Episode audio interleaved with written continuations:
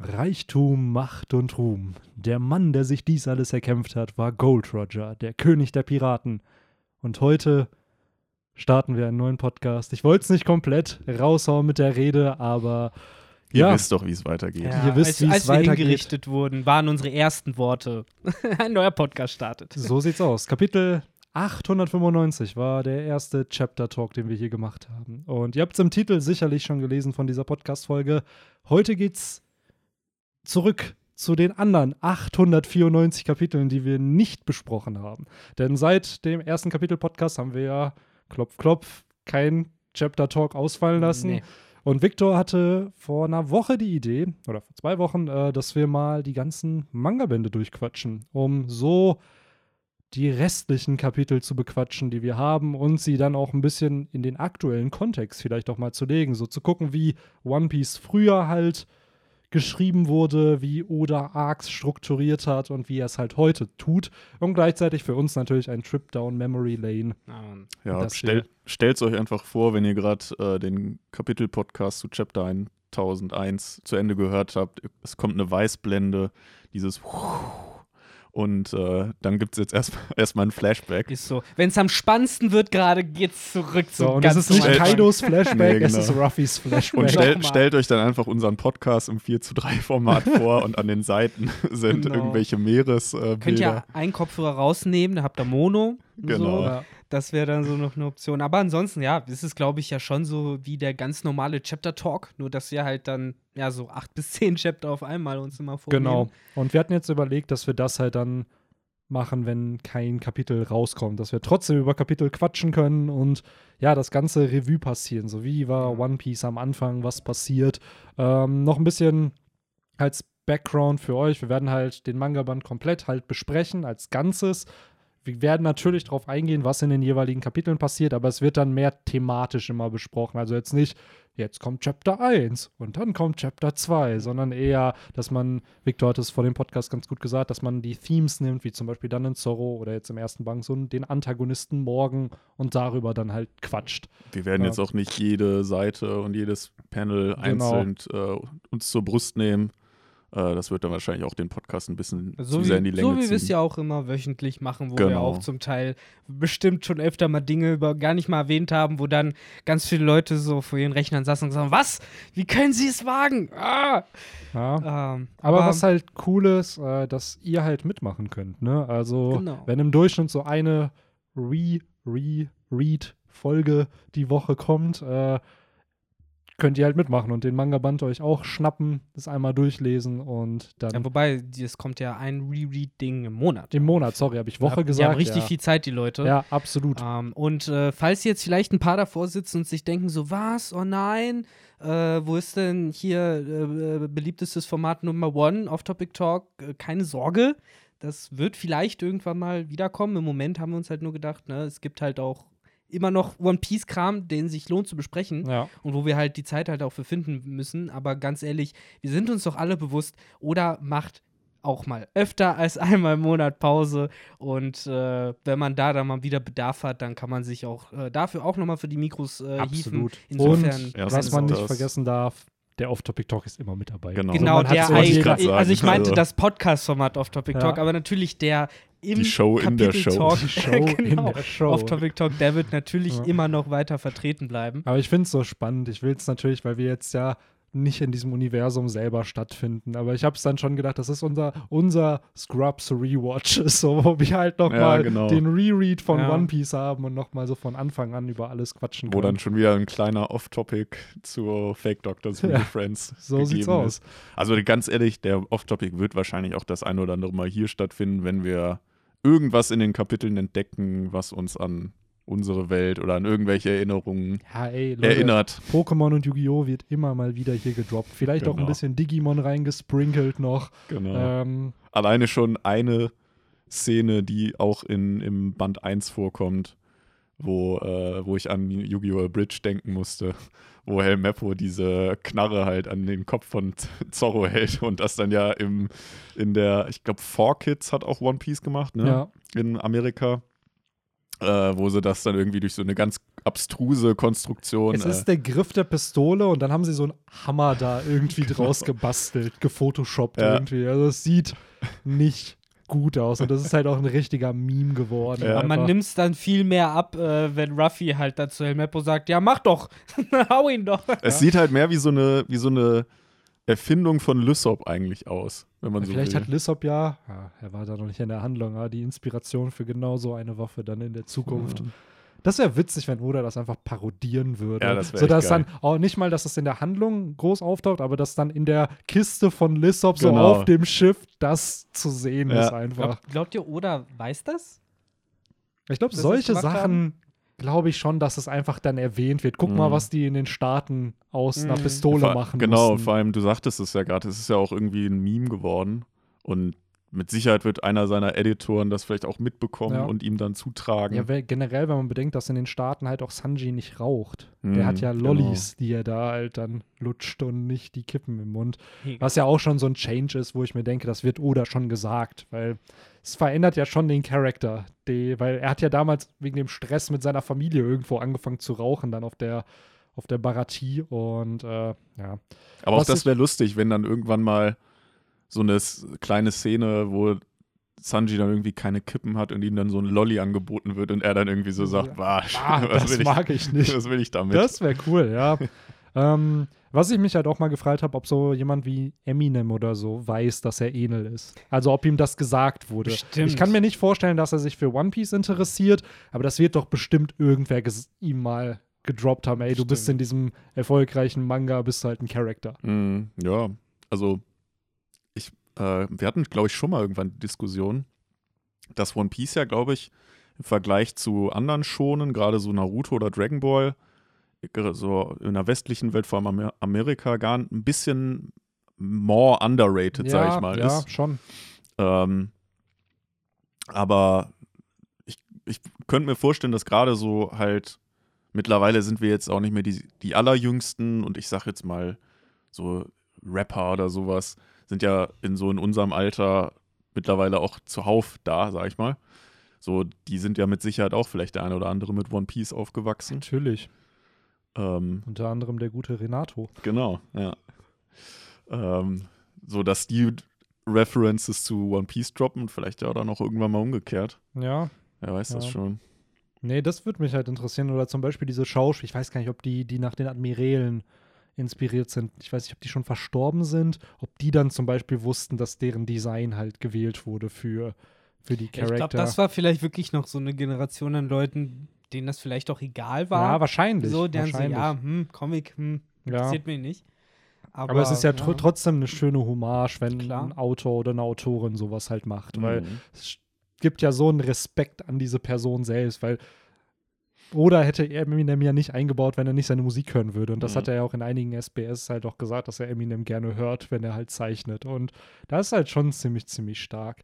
Ähm, ja, aber bis wir dann zu Band 30 kommen, wo äh, Enel dann auftaucht, äh, fangen wir doch mit dem ersten Band wahrscheinlich hier erst an. nächstes Jahr, ne? Wahrscheinlich vielleicht sogar noch länger. Also wir wollen auf jeden Fall diese Reihe fertig kriegen, bevor One Piece fertig ist. Also, dass wir Mal up to schauen. date sind. Das sollte, sollten wir hinbekommen, oder? Ich hau, ich hau jetzt mal so Pausen. raus. Ich hau jetzt mal so raus, dass wir in drei Jahren, dass wir, dass wir es fertig haben. Hm, ja, 30 Bände pro Jahr. Ja, bei 90 Bänden ungefähr. Boah, nee, dann nicht, Alter. Dann brauchen wir länger. Dann brauchen wir länger. Ich glaube vier bis fünf Jahre. Ja. Dass wir so fertig sind, bis der finale Arc von One Piece angefangen hat. dass wir Das da- wäre doch super. Ja, Also, Man kann gespannt sein. Ja, ähm, genau. Und bevor wir aber starten, wollen wir euch auch hier immer, weil wir ja nicht jedes Kapitel dann explizit im Detail besprechen werden, sondern halt die wichtigsten von dem jeweiligen Band und halt vielleicht manche Chapter dann auch hintereinander, euch zumindest so einen Rahmen immer geben, was halt in jedem Band passiert. Machst du jetzt so wie Donald Faison, die so die 60 Re den ähm, Recap. Okay. Sekündige Recap. okay, habt ihr eine Stoppuhr? Mache ich so 30 Willst du es probieren? Ja, komm, wir machen einen 30-sekündigen Recap von. 30 Sekunden sogar. Ja. Wie viel sind es denn bei Donald immer? Sind's nicht auch- 60. 60? Ja, komm, 30. Mhm, Okay. Äh, ja, also wer die Reference jetzt nicht verstanden hat, wieder Fake Doctors Real Friends, der Scrubs Podcast, wo halt die Schauspieler von Turk und JD praktisch so wie wir jetzt halt Band 1 halt jede Folge nochmal durchnehmen und diskutieren und da macht halt der äh, Turk-Darsteller dann immer am Anfang des Podcasts einen 60-sekündigen Recap von der Folge mit dem Inhalt. Aber er macht das schon ziemlich spannend. Dann manchmal analysiert er auch schon die Themes der jeweiligen Folge Mhm. und so. Hier bin ich jetzt natürlich out of the blue. Ich habe kein Skript, ich habe mir nichts vorbereitet für die nächste Folge. Genau, für die nächste. Aber jetzt machen wir es mal out of the blue. Freestyle. Genau. Und du sagst, wann ich kann. Ne? Ja, du kannst ruhig starten. Okay, alles klar, go. Ähm, ja, der erste Manga-Band widmet sich dem Start von der Reise des nächsten König der Piraten, Monkey D. Ruffy. Und in diesem ersten Band tritt er, trifft er auf seine ersten Mitstreiter, nämlich Zorro. Er trifft aber auch einen Corby, den er inspiriert, zur Marine zu gehen. Er trifft auf seine ersten Gegner, Alvida und Morgan. Und es endet mit einem Cliffhanger, denn er trifft seine zweite Mitstreiterin, die ihm aber am Anfang noch ein bisschen ja, feindselig gegenübersteht, weil er eben ein Pirat ist. Und Nicht dabei handelt schlecht. es sich um Nami. Nicht Ja. schlecht. Unter 30 Sekunden. Yay! Ja, das ist, wie schon gesagt, das erste Band hat am wenigsten Kapitel. Es sind, glaube ich, acht Stück, die wir haben im ersten Band. Ist ja Da- wahrscheinlich auch, um kurz einzuhaken, dem geschuldet, dass der erste Band ja praktisch, das erste Kapitel ja praktisch zwei oder Ich glaube sogar drei, Kapitel lang Kapitel. ist. ich glaube, das erste Chapter hat 54 Seiten, Genau. was ja, ja 3 mal 18 eigentlich Mhm. ist. Also, das ist schon stabil. Dadurch kann man aber halt entsprechend auch viel Story delivern am Anfang, ne, was wahrscheinlich auch benötigt wird einfach. Und ich war da auch sehr überrascht, weil ich lese ja tatsächlich jetzt zum ersten Mal so die ersten Kapitel. Ich kenne die ja nur aus dem Anime. Ähm, ich war zum einen schon mal erleichtert, weil das ja wirklich eins zu eins das ist, was im Anime halt auch gezeigt wurde. Aber gleichzeitig war ich sehr überrascht, weil man halt direkt mal mit so einem 50-seitigen ersten Chapter, ich dachte mir so, hä, wann ist denn jetzt mal äh, hier der Break? Also man weiß ja, wie, wie die Story da ist, die, die kenne ich ja. Trotzdem habe ich mich dann so gefragt, ja, wann ist denn jetzt hier der Break? Wann geht's zu Chapter 2 oder so? Aber ja, gut, es war halt letztendlich der Prolog, ne? Genau. So ist halt der Anfang von. Es ist ja auch das Spannende. Auf Deutsch heißt der Manga-Band Das Abenteuer beginnt. Auf Englisch heißt es Roman's Dawn. Auf Mhm. Japanisch heißt der erste Band Roman's Dawn und das erste Kapitel heißt halt auch Roman's Dawn. Also, das ist halt der Ursprung, wo halt auch schon über die ominöse Dämmerung gesprochen wird, die wir ja zum Teil in der aktuellen Handlung haben, die immer noch thematisiert wird. Also schon cool, dass das halt ähm, da ja auch schon erwähnt wird. Und das, was Henry meinte, dieses erste Kapitel ist halt in Mangas immer so um die 50 bis 54 Seiten, um halt entsprechend einen Prolog Mhm. zu erschaffen, um die wichtigsten Charaktere erstmal einzuführen. Und ähm, gleichzeitig ist das aber die dritte Version von Roman's Dawn gewesen, also von dem Chapter, weil Oda hatte vorher schon zwei Versionen als äh, One-Shot-Manga veröffentlichen dürfen in der Weekly Shonen Jump. Die waren dann auch beide jeweils 54 Seiten. Und ich glaube, in der zweiten Version taucht auch schon ein Garb auf. Also mit Mhm. demselben Character-Design von Garb. Das Ja. ist der Grund, warum Garb im Manga diese Hundekapuze am Anfang trägt. Damit man, weil wenn man das Character-Design von ihm gesehen hätte, hätte man instant gewusst, dass das Ruffys Großvater ist, weil er Mhm. halt dasselbe Design halt hatte. Und in einer Version war es zum Beispiel noch kein Seekönig, sondern so ein Hai irgendwie, der dann da angegriffen hat. Und ähm, da gab es noch nicht den Ursprung von Ruffys Teufelsfrucht. Hier erfährt man ja im ersten Chapter so, er hat aus dieser Box gegessen, die ja Lucky Roo gefunden hat auf irgendeinem Piratenschiff. Und da war es einfach, ja, Ruffy hat die Fähigkeiten einfach. Da wurde es Hm. dann nicht mehr explizit erklärt. Ja, ja, viele Konzepte sind dann halt ausgefeilt worden, wie du gesagt hast, und dann jetzt in dieser finalen Version von Roman's Dawn halt gelandet. Ich finde generell, das erste Chapter lohnt sich schon so ein bisschen äh, drüber genauer zu quatschen, weil ich halt finde, da ist natürlich der ganze krasse Shit angelegt. Natürlich, wie du sagst, schon vom Namen. Du hast halt diesen Dawn, du hast auch dieses Motiv der Romance, die ja auch öfter dann nochmal äh, erwähnt wird, wo es halt nicht um Romantik im Sinne von äh, Liebe zwischen Menschen geht, sondern halt die Romance, die, die, die Sehnsucht, das Verlangen eben nach Abenteuer, nach Freiheit. Ich weiß halt, äh, auf äh, der Thriller Bark später erwähnt Ruffy das dann auch nochmal, wo er Ritterrüstung findet und da meinte er halt auch so, äh, Ritterrüstung, das sind halt die, the, the true romance of a man, äh, ist das halt, so nach dem Motto, da, da, danach sehnen sich die Männer. Ähm, und äh, ja, ich finde, das kommt hier halt auch gut rüber, ne? Du, es fängt halt schon an mit diesem, ja, finde ich, psychopathischen kleinen Jungen, der sich halt einfach fucking unters Auge sticht. was ich halt bis heute irgendwie mega krass finde. Ich glaube, im Anime war das auch nicht so explizit, Wenn, oder war das auch Ich so eine Whitebeard-Szene? Ich glaube tatsächlich, das wurde relativ spät dann erst gezeigt, weil ich mich noch erinn- erinnern kann, dass ich mich früher immer gefragt habe, woher hat er eigentlich seine Narbe? Ich kann mir gut vorstellen, dass das am Anfang in den so gesehen Four Kids Versionen, die dann, wobei die hat gab es gar, gar nicht in, ich glaube in Deutschland hat Sanji von Anfang an geraucht, ne? Genau, da hat er geraucht, aber ich glaube, dass wir trotzdem die US-Version synchronisiert bekommen haben. Ja, so oder so, ich könnte mir vorstellen, dass wahrscheinlich die in den Flashbacks dann, weil im Anime war das ja mal ein Flashback dann. Äh, und nicht, das hattest du ja vor dem Podcast angesprochen, es startet ja Folge 1 nicht mit dem, wie wir hier starten im Manga. Äh, da könnte ich mir vorstellen, dass halt diese Szene, wo er sich das Messer ins Gesicht rammt, äh, am Anfang noch rausgelassen wurde. Ja, dass es direkt einfach in der Bar dann startet. Und nicht auf dem, weil es startet Genau, ja hier auf genau. dem Schiff und da haut er sich da rein und dann gibt es den Switch zur Bar und dass vielleicht die Szene einfach dann weggelassen wurde und es direkt in der Bar einfach Genau, ich anfängt. glaube, es fängt, fängt dann immer damit an, dass sie halt lachen, so von wegen, hahaha, du, will, du willst jetzt aufs Meer raus und so. Und äh, ja. da ja, amüsieren sie sich ja über seine Verrücktheit. ja. Ja, absolut. Das ist schon, äh, da gibt es schon definitiv Unterschiede, glaube ich. Ich weiß auch nicht genau, wo das mit dem Stich dann im Anime eingebaut wurde. Ich meine auch, das kam irgendwie ein bisschen später. Äh, meine Frage direkt, und äh, da muss ich so an Big Brain Benny mich richten. Ähm, äh, passiert das hier alles noch bevor Ruffy? Nein, Ruffy kennt Ace schon, ne? Nein. Die, nee, hingen die noch nicht Nein, zusammen nein, im weil Wald? da hat er den Strohhut schon. Ach, der- stimmt, das kommt dieses- danach, ne? Das haben wir hier Richtig. sogar auf dem Tisch stehen, hier mit Band 60. Äh, das ist halt der Flashback von Ruffy und das findet nach der Zeit von Shanks statt, weil, wie schon Okay. gesagt, er hat halt den Stimmt, Strohhut schon. recht, hat den schon. Und, Und ähm, auch seine Teufelsfrüchte hatte der. Genau, von aber das finde ich halt so schön, dass generell liebe ich das in Flashbacks, denn der Autor hat ja die Möglichkeit, einen gewissen Zeitrahmen zu setzen in einem Flashback. Aber das heißt nicht nur, weil wir einen Zeitpunkt in einem Flashback sehen, dass wir nicht einen weiteren noch zu sehen bekommen, weil dieser erste Flashback oder die, da ist es ja noch die Gegenwart eigentlich. Es ist ja, Ja. die Gegenwart, die passiert. Ähm, da sehen wir halt, wie Ruffy den Strohhut bekommt. Und dann bekommen wir aber das, was danach passiert, auch noch zu sehen. Aber erst halt entsprechend 500 irgendwas Kapitel später. Und wenn man mal ehrlich ist, muss es ja irgendwann nochmal so einen Flashback zu vor Roman's Dawn geben, weil wir ja auch irgendwie wissen, noch erfahren müssen, wie so ist er überhaupt auf dieser Insel, wie ist er da gelandet. Ja, Wieso chillt er halt da halt bei Makino und Shanks und so. Ja, es ist, glaube ich, da, wenn dann irgendwann mal Dragon thematisiert wird. Weil der stammt ja auch aus diesem Goa-Königreich. By the way, auch Fun Fact: die Insel, auf der sie leben, da gibt es ja das Go- Goa-Königreich, das Windmühlendorf. Die Insel heißt halt Dawn Island. Also, Wo wird Och, das denn revealed? das ist, boah, war es in irgendeinem Databook oder so. Ah, auf jeden okay. Fall ist es halt Dawn Island, weil es ist ja, das, was wir da kennen, sind ja Orte auf der Insel. Es Mhm. sind ja nicht die Namen der Insel.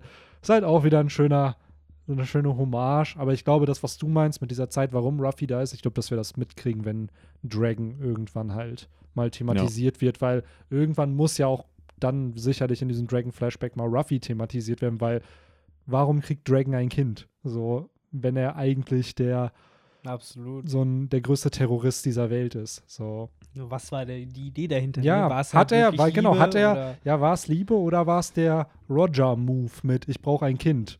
So, Warum hängt er dann immer noch hier rum und ist nicht tot? Wie Ja. ein guter Vater sein Ja. sollte.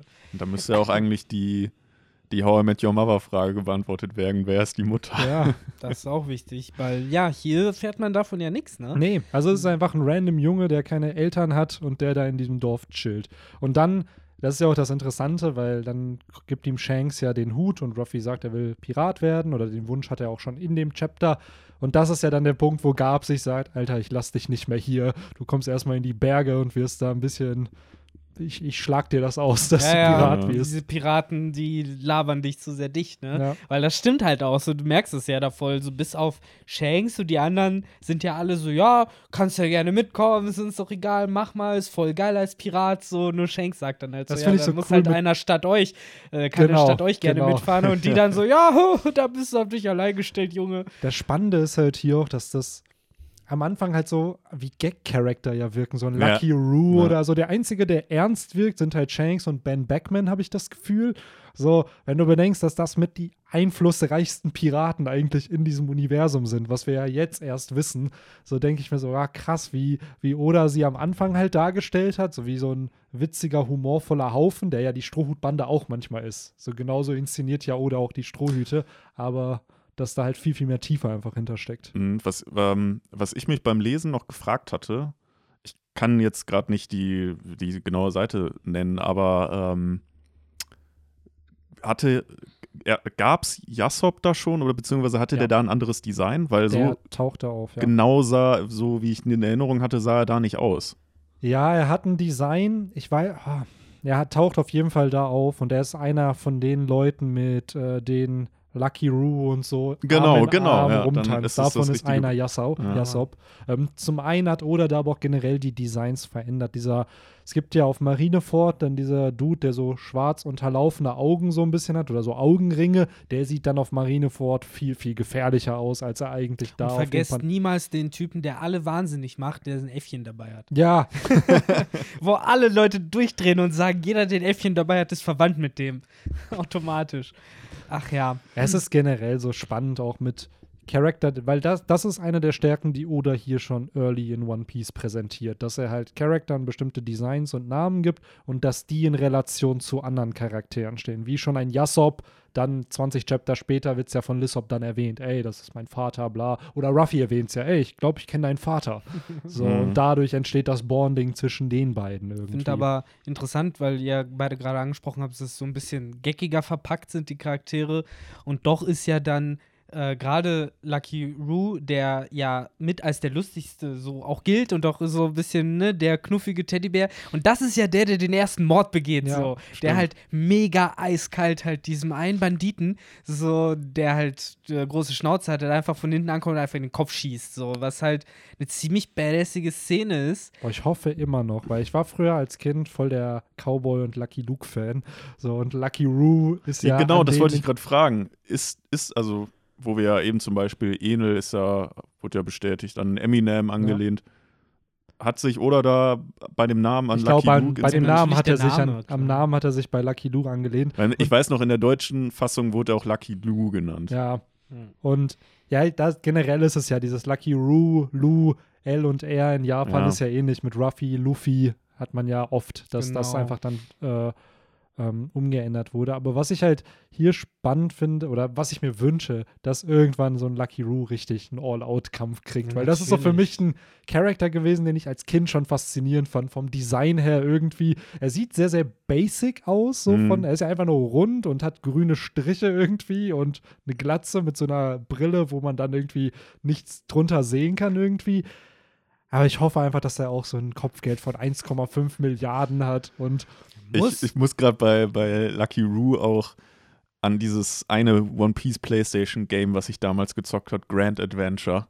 Da gab es dann, ähm, ich bin da nicht weitergekommen. Da gab es eine, einen Kampf irgendwie auf dem Schiff von Shanks oder so, Mhm. wo man, äh, ich weiß auch gar nicht mehr, ob dann Shanks da der, der Main-Gegner war, weil Lucky Roo war dann da ein Support-Character oder so. Aber der war so unfassbar nervig und hat mich eigentlich gefühlt, fast hat der mich da mal besiegt. Das war, ja, und das ist schon ein Albträume. Testament für seine wahre Stärke im Ja. Manga. Genau, also, Ja, so ungefähr. Aber Ich finde auch geil, dass hier ja direkt auch so ein Konflikt etabliert wurde, der später nie wieder so richtig aufgegriffen wurde, aber wo Oda ja schon so, so einen Strich zieht, so einen Unterschied zieht, weil wo er dann die, ähm, um da jetzt auch mal ein bisschen die Story voranzutreiben von dem Kapitel, weil die sind da ja der Bar und äh, haben da ihr Ding und dann kommen ja die Banditen von, von, aus den Bergen, die ja keine Piraten sind, kein Schiff fahren, so, sondern halt nur an Land sind. Und da wird halt dieser Unterschied direkt, finde ich, gemacht zwischen halt den Banditen an Land und den Banditen im Wasser, also den Piraten sozusagen, die ja komplett unterschiedlich funktionieren. So, wo sich die Banditen halt groß äh, aufspielen und halt sich für was Besseres halten. Äh, gleichzeitig aber auch irgendwie diesen kruden Moralkodex vertreten, wo halt dann die Piraten sagen, das ist uns doch scheißegal, weil nachdem Lucky Lou ne, den einen erschossen hat, heißt es halt direkt, was soll denn das? Das war ja mega hinterrücks. Und sagen halt Piraten, ja, wir sind halt Piraten. So, uns ist es egal, so, wir, uns ist jedes Mittelrecht halt. Und äh, ja, ich finde, da wird direkt so ein interessantes Motiv halt aufgemacht. So, was ist ein Pirat? Wie funktioniert das Ja. genau?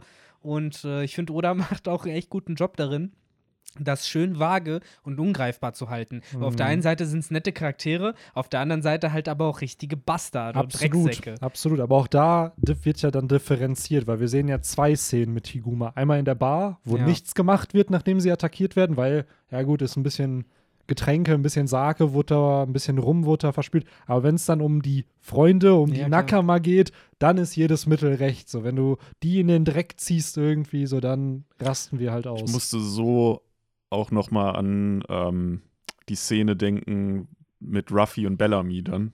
Äh, die hat mich einfach eins zu eins daran erinnert, wie halt Shanks einfach auch überhaupt nicht reagiert hat, wo, wo ihm da, wo da die Flasche über den Kopf gehauen wurde und da alles randaliert wurde. Ja, genau. Das Fand ich ja, eine sehr, sehr coole. So gesehen war es ja dann bei Ruffy und Bellamy eine Reference auf Genau, so ein Callback dazu. genau darauf. Äh, Was ich halt auch noch sehr gelungen fand, das ist halt natürlich jetzt retrospektiv, kann man drüber lachen, aber dieses, ich bin 8 Millionen Berry Oh ja. schwer, wo man sich heute geil. denkt, ja, cool, Bro, pack das mal wieder weg, so, dich nimmt hier niemand Da, ernst. da denke ich mir aber bis heute, ja, da wusste Oda schon, was er tat. Weil der hat diese 8 Millionen so gezeigt, aber er wusste, glaube ich, schon, dass Shanks halt eine richtig, richtig große Nummer ist. Und obwohl es halt da nicht so gesagt wurde, hat man ja auch dadurch, dass Ben Beckman die halt alle einfach nur mit seiner Knarre verdroschen hat und nicht mal geschießen musste und sowas schon gemerkt, so, okay, die sind halt auf einem komplett anderen Level. So, wenn der Natürlich. halt 8 Millionen hat, so, Shanks wird wahrscheinlich drüber lachen, weil der halt, ne, keine er Ahnung. nimmt es halt gar nicht Genau, aber er- ernst. Er genau, aber er- es halt. Er macht's Ja. halt, genau, er macht's halt auch nicht und das zeigt dann ja auch irgendwie auch seine Größe, weil er definiert sich halt nicht über sowas. Ja, richtig. Irgendwie sind es halt auch echt immer nur diese, es sind immer nur diese eigentlich totalen Waschlappen, die dann immer so laut rausbrüllen, hahaha, ich bin 16 Millionen Berry oder 8 Millionen Berry wert oder so. Aber ist das nicht immer so, dass halt dieser Schrei nach Aufmerksamkeit eigentlich immer genau das Gegenteil, für das Gegenteil sorgt und die Person, die eigentlich das gar nicht acknowledge, dass, dass sie es hat irgendwie, die wird dann immer mehr respektiert als Ja. eine Person, die dann laut brüllt, so, ey, guck mal, guck mal, was ich hab. So. Es ist ja dieses klassische Motiv, ne? So der wahre, wahre Stärke hat sozusagen, der kann halt schweigen. Und Ja. die, die halt ne, immer wieder beweisen müssen, dass sie die krassesten und so sind, die äh, ja haben vielleicht halt gar nicht so viel dahinter, ne? Wo ich nochmal ganz gern drauf zu sprechen kommen würde, ist dieses äh, Bergbanditen-Theme. Und du hast es ja eben schon angesprochen, Benny. Später wurde er dann ja in die Berge geschickt zu Dardan, die ja auch Bergbanditen Genau. waren. Kannten die sich eigentlich? Nee, aber Ruffy sagt da, er will halt nicht in die Berge, weil er halt schon Probleme Mhm. mit Bergbanditen hatte. Ja. Also der hat da, glaube ich, am Anfang schon ein bisschen Angst und weiß nicht, was ihn da erwartet. Das, ich glaube, er sagt es nicht zu Gab, aber zu Dardan selbst, dass halt, dass er Bergbanditen nicht mag. Und das finde ich aber auch wieder spannend, weil da Oda mit demselben Theme spielt. Und zwar, er zeigt uns beide Seiten dann. Also zum einen, klar, es gibt solche wie Higuma, die dann entsprechend voll die Waschlappen sind und Leute unnötig tyrannisieren. Und dann hast du aber Leute wie Dardan und so, die dann aber eine Familie irgendwie sind und darstellen. Also dass er ähnlich wie mit Piraten, dass nur weil du Pirat bist, heißt das nicht automatisch, dass du ein schlechter Mensch bist. Und genauso wie nur weil du ein Bergbandit bist, also einer Profession vielleicht nachgehst, die von der Gesellschaft ein bisschen kritisch betrachtet wird äh, und die vielleicht manche Gesetze bricht, dass du dadurch nicht automatisch ja, Hier halt. steht von 1999 bis 2006 waren sie Bandit. So, ja, wie war das Erklär, so? Wo war erläutern das? Sie denn mal, was haben Sie denn alles Genau, gemacht? was war waren Ihr Ihre Tätigkeitsbereich? Was war Ihr größter Raub bisher? so. genau. So, ja, Mann. Ach ja, nee, auf, das finde ich halt cool. Und ähm, nochmal zu dieser Piratensache. Äh, da in den ersten Drafts von Roman's Dawn waren es halt auch, da hat Oda Piraten sogar kategorisiert. Da hießen die Peace Main und es gab noch Free irgendwas. Also es gab auf jeden Fall zwei Kategorien von Piraten und Mhm. Ruffy wollte so ein Peace Main werden, wie, wie sein Held irgendwie oder wie. Also das waren die guten Piraten. Ja, ja, und von dem Theme, Bösen. Genau, von dem Theme hat sich Oda aber gelöst, weil es wahrscheinlich dann einfach komisch klang und einfach zu unnötig komplex war und man einfach sagen kann, ja, der ist ein Pirat und hat einfach andere Werte als der Pirat. Weil es halt, glaube so. ich, vor allen Dingen äh, auf lange Sicht seiner Geschichte sehr geschadet hätte, weil Oda ja immer weiter ausgearbeitet hat, dass es eben nicht diese Schwarz und Weiß gibt, sondern dass alles halt ein Stück auch grau ist. Und äh, das wird ja auch in dem Chapter immer wieder erwähnt, selbst halt so ein Zorro, der halt am Ende deshalb joint, weil er sagt so, fuck that shit. So, ich sterbe hier halt nicht. Ich will meinen Traum verfolgen und dafür ist mir alles recht. Dafür bin ich halt hier bereit, jetzt alle abzuschlachten. Dafür bin ich halt bereit, äh, ne, diesem Mann zu folgen, um Pirat zu werden. Und äh, das ist halt, finde ich, nochmal eine andere Aussagekraft, als wenn du halt sagst, so, ja, ich werde jetzt ein Pirat, der halt aber darauf achtet, alles gut zu machen und Ja. dies, das. Oder ich werde halt ein Pirat, der halt schon alle nur ärgern will, so nach dem Motto. Dann fragt man sich so ein bisschen, ja, aber warum wirklich wirst du denn dann überhaupt Pirat? Und Ja, es ist finde halt die Frage, weil gerade die ersten zwei Mitstreiter von Ruffy sind ja beide, beides Personen, die Piraten hassen. Zorro ist ein Piratenjäger, so und verdient damit sein Geld, dass er Piraten jagt und Nami hasst ja Piraten wie die Pest. und Aber bei Zorro sei gesagt, ich glaube, der hasst die nicht. Nee, Der- dem ist das einfach ja. ziemlich egal. Ja. Der hat ja auch im Endeffekt gesagt, ja, ich muss ja irgendwie mein Geld verdienen. So. Stimmt, aber dass beide dann halt so, was heißt ihre Werte dann verändern, um sich Ruffy anzuschließen, liegt, glaube ich, eben daran, dass Ruffy halt so eine ganz eigene Definition von Pirat hat. Für ihn ist es halt nicht dieses Plündern und Nee. Leute ausrauben, sondern einfach Freiheit und Abenteuer Mach erleben. es, genau, wenn du das willst, dann tu es halt. Und das hatte Zorro halt, bevor Ruffy getroffen hat, noch nicht. Hat weil da, ja. Ne, sprich ruhig raus. Ja, ich wollte nur Sorry. sagen, weil da hat er ja noch naiverweise diese Periode abwarten wollen. Und äh, erst als er dann gehört hat, dass diese Periode halt ne, nicht stattfindet, hat er gesagt, ja fuck it, dann werde ich jetzt halt Pirat und scheiß auf alles. Ja. Na, äh, was ich mich gerade noch gefragt habe, weil zum Beispiel hier, wie, wie hieß der Bergbandit Higo, Higuma. Higuma, äh, zum Beispiel ja 8 Millionen wert ist. Hat man eigentlich jemals so erfahren, was so, weiß ich nicht, so der Otto-Normalverbraucher in der One Piece-Welt an Ausgaben hat?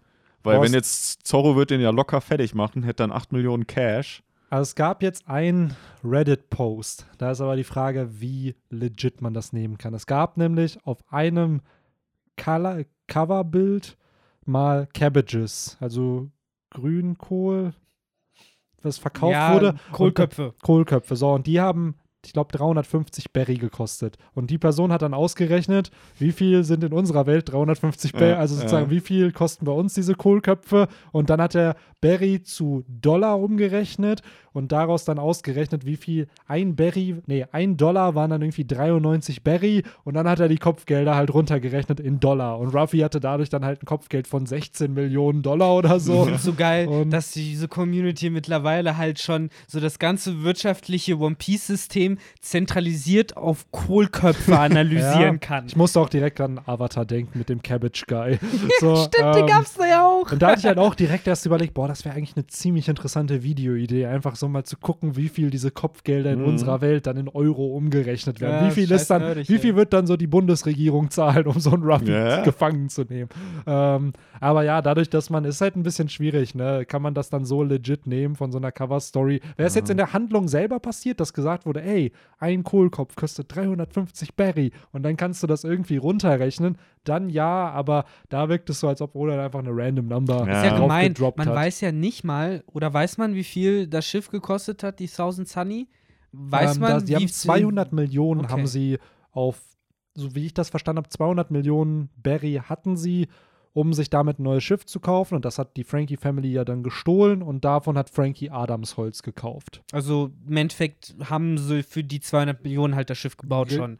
Und dann kann Stimmt, die man hatten sich da ja, doch dann Geldkoffer, ne? Die dann, Genau, glaub, die haben die, wo haben sie denn das Gold dann umgetauscht nochmal? Das ist die gute Frage. Und da ist halt die gute Frage, wie viel Gold war das denn Ja. tatsächlich? Weil es war ja die riesige Säule. Ja. Ja. So wie schwer war die? Weil Ja. davon könnte man es ja auch ableiten. Wie viel Kilo Gold war das? Was ist da ungefähr ja, der die Kurs? haben einfach, nee, die Säule haben sie, glaube ich, dann nicht mitgenommen, weil dann sind sie nicht. ah nee, weil schon das ganze Schiff beladen war, Genau. nämlich mit Schätzen, sie die haben sie aber, geklaut ich haben. glaube, auf Water 7 haben die das dann umgetauscht, weil Long Ring Longland könnte ja nicht sein, weil da Nee. waren sie, wurden sie fast von Kusan getötet und Ich von Foxy besiegt.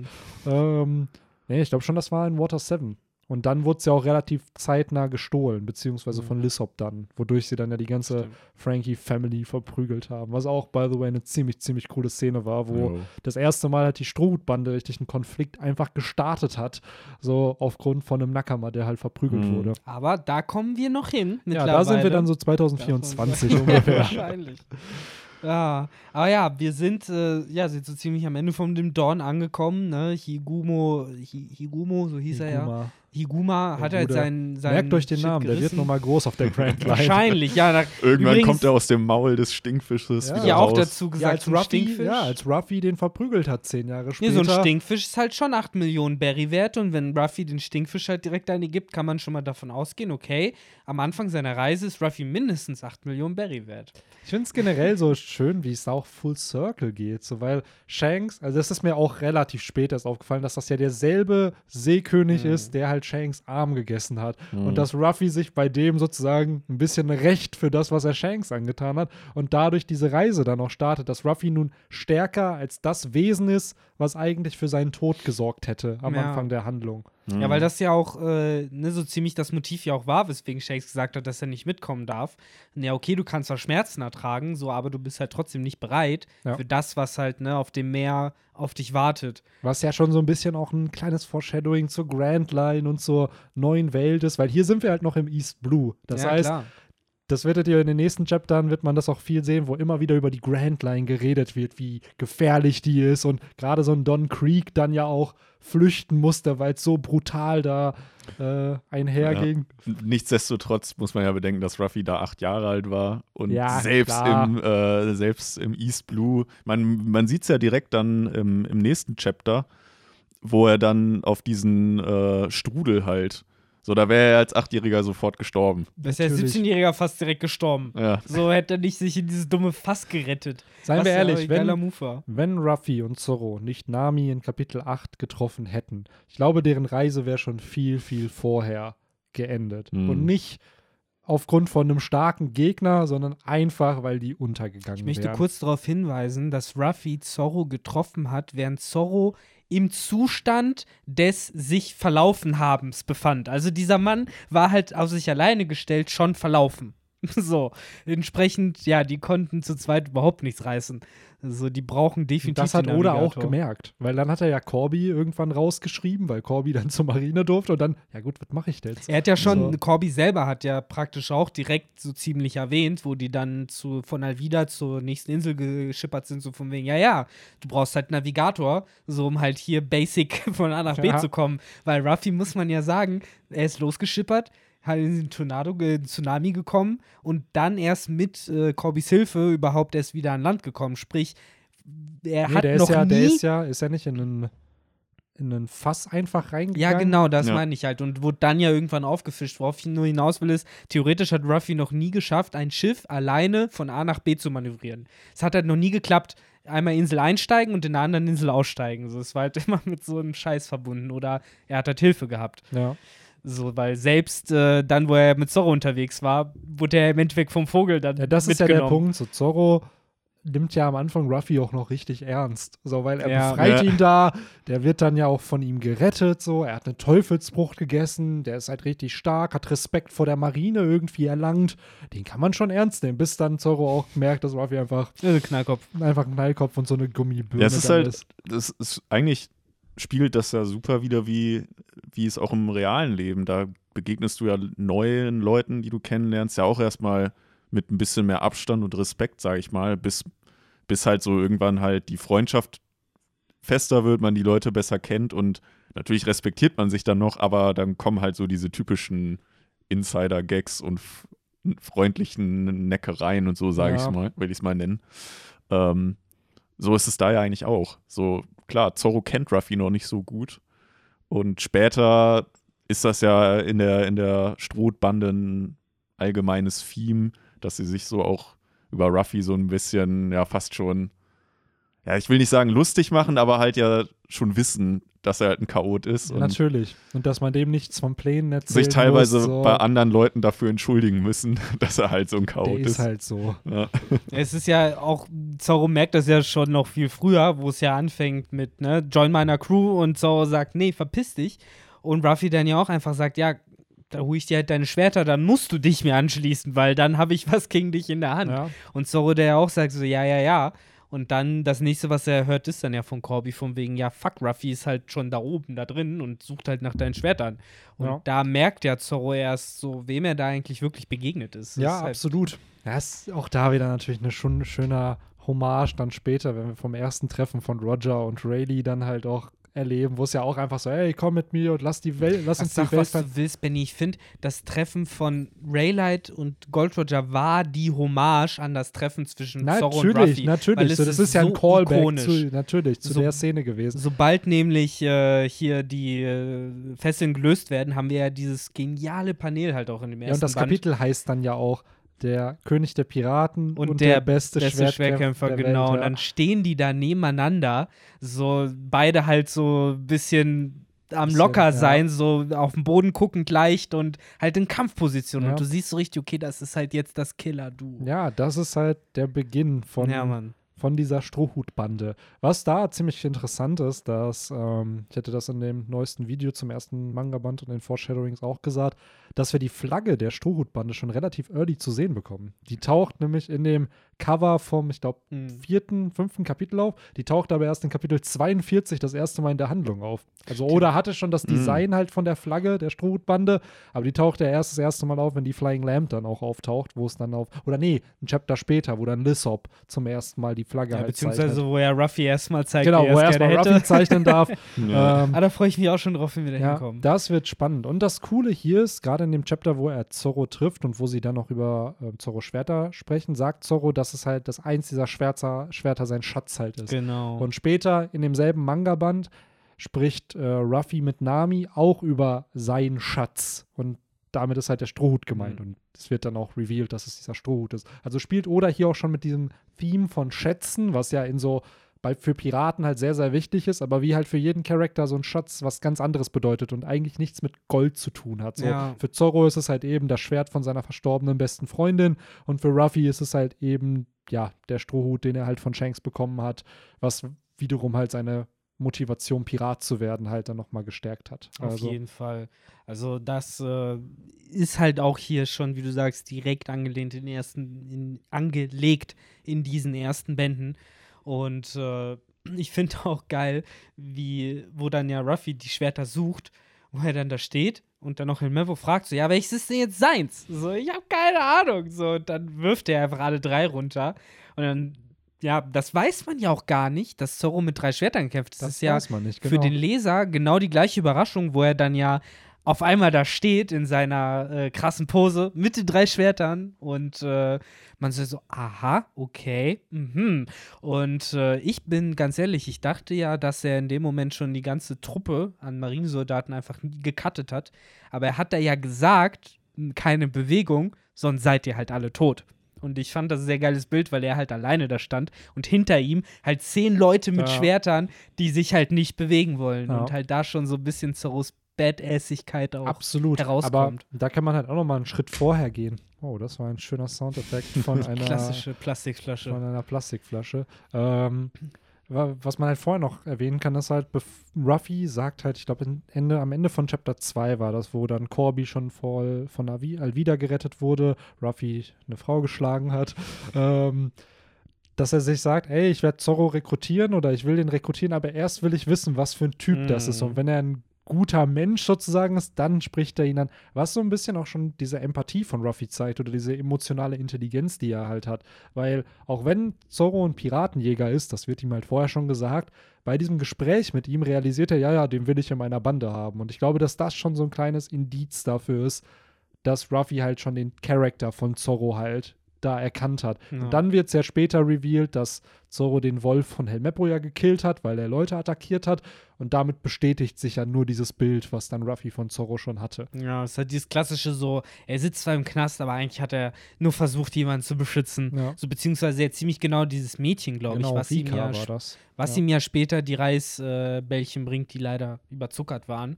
Äh, bis heute finde ich eine mega sweete Szene und auch gefühlt, ich glaube, das war die erst, allererste, das allererste Mal, dass ich One Piece gesehen habe, war tatsächlich diese Folge, glaube ich, Hm. wo Ruffy und Corby halt über diesen Zaun geguckt haben und dann halt äh, das Mädel angelaufen kam und äh, Zorro dann halt ja trotzdem am Ende unter Tränen diese von Helmeppo in den Dreck äh, getretenen Reisbällchen gegessen hat. Äh, was ich halt irgendwie damals schon beeindruckend fand und auch gleichzeitig irgendwie so, wow, okay, krass. Aber ja, ich nehme es ihm ab, weil Ja. Zorro das, was halt, Zorro halt sehr respektiert, ist halt Güte. Wenn halt Ja. Leute, er erkennt halt an, wenn Leute ihm zum einen was Gutes tun oder wenn Leute gute Intentionen halt haben. Und dann setzt er sich für die halt auch ein. Auch wenn wenn es dann keinen Profit für ihn bringt, aber Das Ähm. beste Beispiel ist ja jetzt erst wieder der, der Dude, der dann am, am Kreuz. Yasui. ja, Yasui, genau. Ja, das stimmt. Der ist ja auch mit, mit Zorro anfangs durch die Gegend geschlendert in Wano.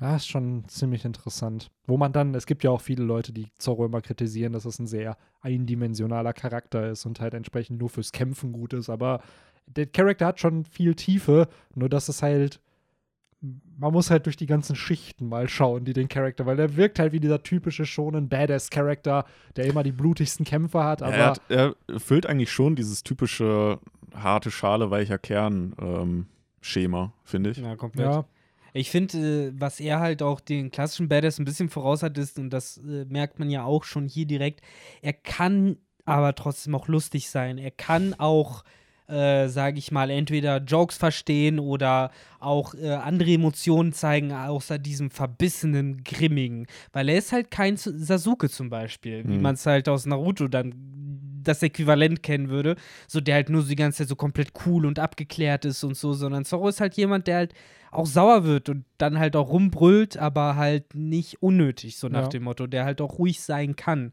Und das finde ich ist halt schon das Ja, dieses stoisch, ruhig, ruhige Genau. von Zorro ist ja auch das, was ihn irgendwo ausmacht. Und was ich auch hier ziemlich cool finde, ist halt der Punkt, wo Zorro der Bande joint, ist der Punkt, wo er halt auch richtig loyal dann noch wird. So, der steht ja dann zu seinem Wort und in keiner Sekunde zweifelt er dann halt Ruffys Taten an. Klar, der macht sich über manche Sachen dann lustig oder so, aber das, was der Captain tut, dem folgt Zorro dann. Und das finde ich halt interessant, dass selbst so ein ja, sehr respektabler Mann sich irgendwem unterordnet und sich dann sagt, ja, okay, wir arbeiten zusammen so und du bist jetzt der Captain. Und am Anfang sagt er noch, wenn du dich jemals gegen mich und meinen Traum stellen solltest oder mir irgendwie im Weg stehst, dann ist unsere Zusammenarbeit vorbei. Er sagt ja dann, dann zwinge ich dich, Seppuku zu begehen, also Selbstmord sozusagen, So. rituellen. Und wir haben gesehen, wie das auf der Thriller Bark geendet ist. Ja, Also, dass man da halt ja sieht, wie, wie auch Ruffy Zorro dann ans Herz gewachsen ist über Ja, diese es- Journey. Es ist wirklich interessant, weil ich glaube halt auch andere Charaktere wären vielleicht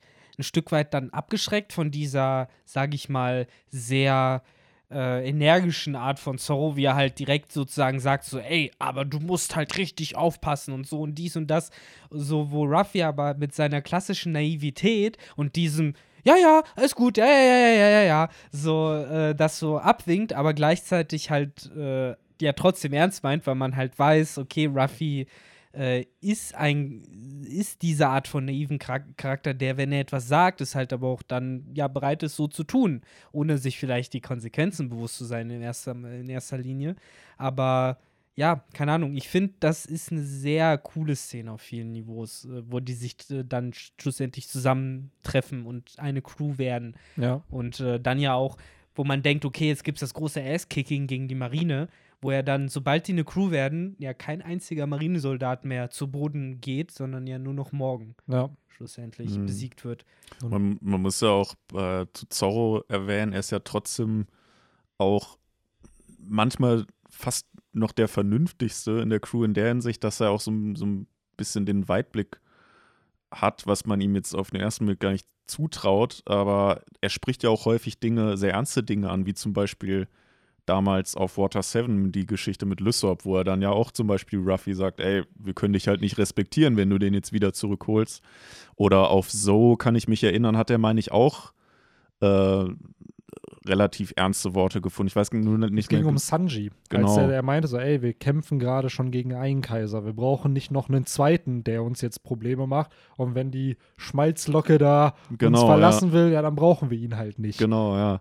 Und äh, das vergisst man auch immer relativ schnell, finde ich, bei Zorro, weil dann ja häufig dann halt, was wir jetzt eben schon angesprochen haben, so dieses, dass er halt nur irgendwie der, der ähm, emotionslose Kämpfer ist und der, der Idiot, der sich immer nur verläuft, aber er hat halt auch wirklich sehr diepe Momente, finde ja, ich. Ja, und das sind die. Momente, er ist zwar nicht, er ist, er ist nicht der bestätigte Vize-Captain der Bande, aber das sind eben diese Vice-Captain-Moments von Zorro, wo er eben nach Ruffy der ist, der dann noch was sagt über, über die Bande und das, was er dann aber auch sagt, wird eben auch respektiert von den anderen. Ja. So, und genau das mit Lissop fand ich halt sehr, sehr spannend, weil da war Zorro, der ja auch gesagt hat, ey, wir spielen hier halt kein Spiel. So, wir sind halt echte Piraten und wenn jetzt einfach jeder random die Bande verlassen kann und wieder zurückkommen kann, was sind wir dann? Dazu So. sei gesagt, dass äh, Lysop und Nami halt aber auch komplett notwendig mit ihrer Mentalität halt sind, weil so sehr Zorro halt äh, der Vernünftige in Anführungszeichen erstmal ist. Und Henry, du hast halt gerade gesagt, weitsichtig.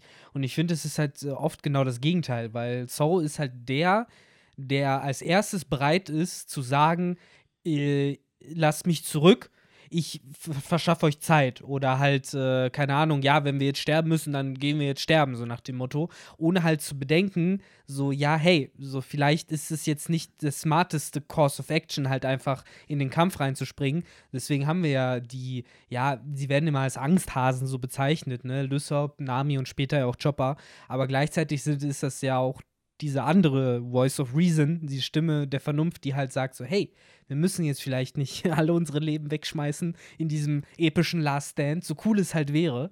Ähm, äh, muss halt nicht sein gerade. Nee, stimmt schon. Ja, Ähm, du hast es sind recht, die verschiedensten Perspektiven sind da wichtig und Oda hat sich natürlich mit den Charakteren dann halt das geschaffen, dass er eben mit Zorro halt sowas Ernsteres darstellen kann und dann aber ja, dann mit Lissop und Nami dann halt, wie Victor schon sagt, halt auch eine andere Perspektive, wo man dann halt vielleicht ein bisschen was Gütigeres entdeckt, weil die Statements von Zorro, die sind dann natürlich schon knallhart ehrlich. So, der nimmt dann kein Blatt vor den Mund, sagt dann halt auch, ja, nee, dann bin ich der Nächste, der dann geht, wenn, wenn Ja. wir so eine Bande sind.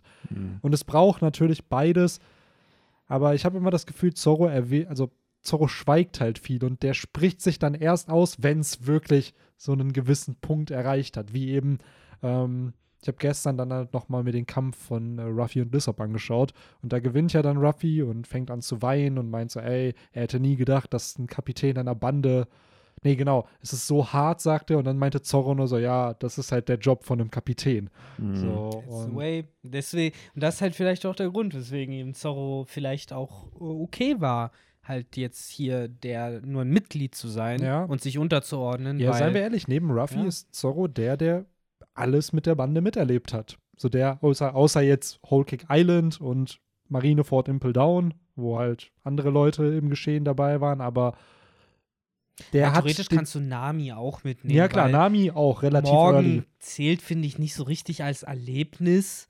Ja, gut, theoretisch kannst du schon sagen, doch Zorro, weil Zorro ist der Einzige, der in dem Sinne auch noch eine Connection wirklich zu Corby hat. Genau. die ja. halt Genau. darüber hinausgeht, dass sie ihn ja Genau. später auf Water 7 wieder Genau. treffen. So, er weiß ja genau, was auch Corbys Traum ist und Ja. sowas. Äh, Finde ich auch irgendwie eine Figur, die ich ein bisschen unterschätzt habe, so beziehungsweise wo ich halt immer mehr nur noch im Kopf hat, wie er jetzt so tickt, aber auch wieder so ein bisschen vergessen habe, wo er herkommt. Und auch zum Beispiel, dass er Bevor auf wir halt zu Corby das kommen, wollen wir noch Schiff war. kurz nur über Zorros Flashback quatschen, Oh ja, klar. weil der wird ja auch noch erwähnt. Dann können wir Ja. Zorro halt abhaken, Mhm. dann haben wir das halt fertig. Ähm, denn wir bekommen den ersten Flashback auch hier dann schon im Mhm. ersten Band zu sehen, dass nämlich Zorro uns von seiner Zeit in dem Dojo im Shimotsuki-Dorf zeigt. Das ist hier noch nicht als Shimotsuki-Dorf bekannt, aber das bekommen wir später mit, wodurch wir eine schöne Wano-Reference haben, denn Kuina und äh, der gute ähm, wie hieß er, Kushiro, sein Lehrmeister, die sind ja, die stammen ja auch, haben halt Wurzeln aus Wano, denn Kushiros Vater ist halt dieser Shimotsuki Gusaboro, der ja das Enma von Oden, was jetzt im Besitz von Zorro ist, geschmiedet hat, aber auch dieses Wado Ichimonji, was Zorro immer noch hat.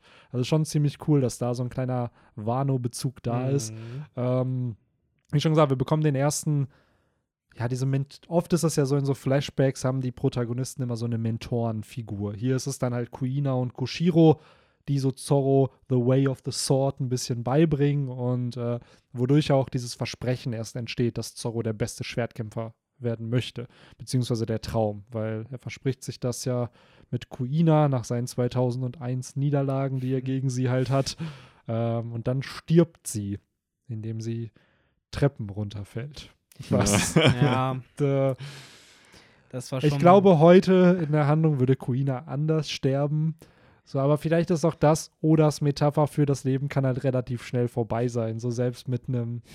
Vielleicht war es einfach so wie bei Digimon Frontier, da stirbt doch auch der Ja. Kuiji, auch wenn Oh er ja. die Treppen Ja, runterfällt. Stimmt, das ist ganz Ja, seien wir ehrlich, rein gewesen. theoretisch ist das wahrscheinlich möglich, dass man halt davon stirbt. Wenn man scheiße landet mit dem Kopf irgendwo. Ja, es ist ja immer dieser, es ist ja immer dieser Theme auch in irgendwelchen Mordkomplotts, so von wegen, ja, sie ist die Treppe runtergestürzt und Weil- wurde in Wahrheit runtergeschubst. War das nicht bei Frontier sogar eigentlich so, dass er in einem Koma lag oder so und deswegen irgendwie in ist der er dann in die Digi-Welt Digi rumhing? Ja, genau. Er ist Ja, genau. in die Digi-Welt Weil er, weil er in, halt auch zu diesem Bahnhof wollte und da halt auch hingerannt ist. Genau, so aber dann von- die Treppe halt auf Dann ist halt runter. die Treppe runtergefallen und ja, ist halt dadurch äh, Oder bewusstlos ist es, geworden äh, und oder ins Koma. war, ja, ich will jetzt nicht zu tief einsteigen, oder es war halt so, dass er dann tot war, aber seine Seele halt dann in der Digi-Welt gefangen war, mehr Das oder kann weniger. auch ich sein, weiß es ja. nicht. Endet es nicht sogar damit, dass die dann in die Menschenwelt zurückkehren und Kuiji dann noch. Ja, da Dann- stehen sie dann alle in diesem OP-Raum Ja. oder so. Ah, das weiß ich nicht mehr. Aber ja, das ist ein anderer Re-Read, Rewatch. Ich muss auch sagen, also jetzt nur eine kurze Reference, die fand ich, die finde ich heute immer noch sehr, sehr witzig, cringy ist, dieses, wo sie dann diese Hyperspirit-Digitation und dann dieses Finsternis mit Licht, Ja. Donner mit Oh Licht, ja. wo die dann ihre Spirits da austauschen, als ob sie Yu-Gi-Oh! Karten traden. Weiter schön äh, Ähm, Sendezeit Wo sie dann Ja. irgendwann diese Mega zu so Sanomon machen und dann Jo. alle so nackt da im Kreis. Das war generell immer so weird, man, dass die da so nackt in, ihren, in ihrer Digimon-Form da. Ja. War ja aber, glaube ich, auch schon bei. Ja, bei Tamers. Tamers, Bei war es auch, Tamers aber bei Tamers war wenigstens jeder in seinen eigenen kleinen Ja, Bubble. stimmt. So. Das war noch okay, aber da war schon. Thema Ja, natürlich- Matrix. Natürlich wurden die, ge, die ähm, gewisse Parts des Körpers natürlich die überschattet. Genitalien. die wurden Und die einfach, Nippel. und Ja, die bei, wurden, bei Zoe, wie sie hieß, da auch oben rum. ja. ja, aber Da gut, waren das immer diese Datenflüsse, Ich glaube wollte ich. gerade sagen, das, da, die waren ja da keine Menschen, die waren ja Daten da Ja. in dem Genau, Moment. das ist. Da, da, Da hat der Körper halt andere Oh. Formen. aber Leute, wir sind fast bei einer Stunde und ich möchte zumindest noch über Corby und Morgan ein bisschen reden. Ja, wir haben auf jeden Fall noch, was man erwähnen kann. Ja, genau. Zorros Flashback ist da. Gleichzeitig erwähnt werden hier so ein bisschen diese Themes ja auch aufgebaut für zukünftige Beitritte in der Strohhutbande. Oder handelt es hier in einem Chapter ab. Hm. Später in den Handlungen dauert es manchmal auch 100 oder wie in Jimbays Fall 300 Kapitel, bis dann jemand mal richtig für immer joint. Ähm, aber ja, es ist immer ein Traum, der da ist bei einem Strohhutbandenmitglied. Es ist ein Flashback, den dieser Charakter bekommt mit einer Mentorenfigur, von dem dann der Inherited Will meistens auch kommt, wo dann irgendwelche Träume geteilt werden und dann jemand verstirbt oder dem Traum nicht mehr nachgehen kann. Und die Person hilft halt Ruffy in einem Arc. Wie in dem Fall jetzt hier gegen die Marine, gegen Morgan. Und das sind so die Kriterien, um der Bande beizutreten. Ab und an wird noch eine Position benötigt: Navigator, Schiffszimmermann, Koch, Musiker, Musiker. ganz, ganz, ganz wichtig, Ja. Musiker. Ich glaube, das kommt bald sogar. Also im zweiten oder dritten Band Ja. Der ersten, am Musiker Ende wird vom schon. ersten kam das ja in Kapitel 8, da hat Ruff ja schon aufgezählt, dass Ja? er Er sagt, Koch äh, und ein Koch und Musiker Musiker, war. sagt er. Nachdem ja Zorro sagt, wir brauchen fucking Navigator, sonst Ja. kommen wir nie voran. So, und äh, das, was Ruffy im Kopf hat, sind halt eher die, äh, ja, weltlichen Dinge des Genusses, Ich die für ihn eine größere Rolle Ich spielen. finde es gerade ganz lustig. Ich habe gerade zufällig hier die, die letzte Seite von dem, welches Chapter ist es jetzt, vier oder fünf, äh, wo Zorro noch am Pfahl hängt und dann irgendwie fragt, are you the offspring of the devil? Ja, das fand ich auch sehr schön. Finde ich lustig, weil das ja immer wieder auch mit dem D äh, Ja, ja. in Verbindung gebracht Ich meine, wird. man kann ja natürlich auch ähm, jetzt wild herumspekulieren, muss man jetzt nicht Großmaße, aber es ist ja das erste Band.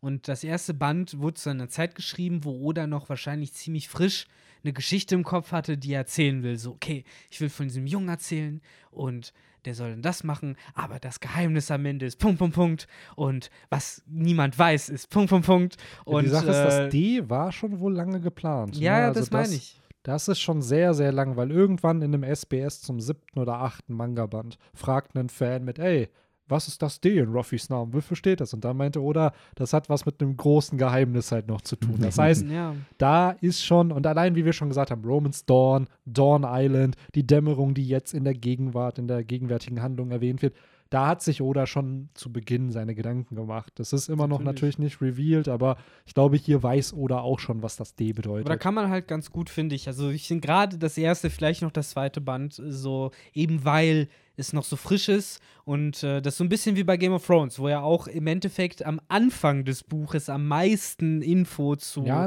Jon Snow äh, im. Endeffekt drinsteht, weil der Autor damals noch dachte, ja, ich muss das jetzt schnell einmal Ja. anlegen und ich komme ja auch fix dahin und dann wurden auf einmal acht Bücher draus Ja. oder halt in dem Fall über 1000 Chapter.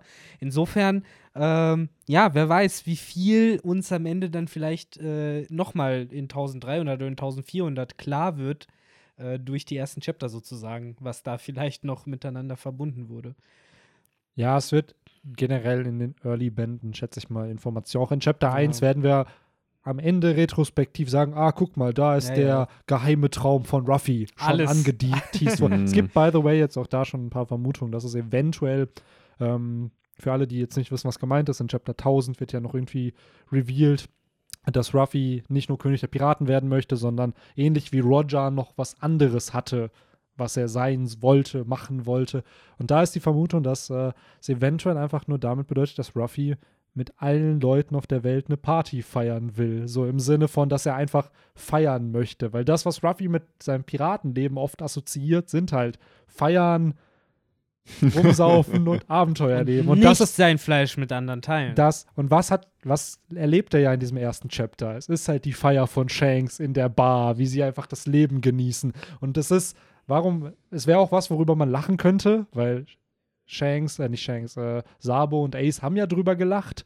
So, die haben es nicht ernst genommen, so, ja, was, hä, du willst mit allen feiern, aber gleichzeitig wird es ja auch für Ruffy stehen, weil er mit jedem einfach dann befreundet sein möchte und einfach eine schöne Zeit halt haben will.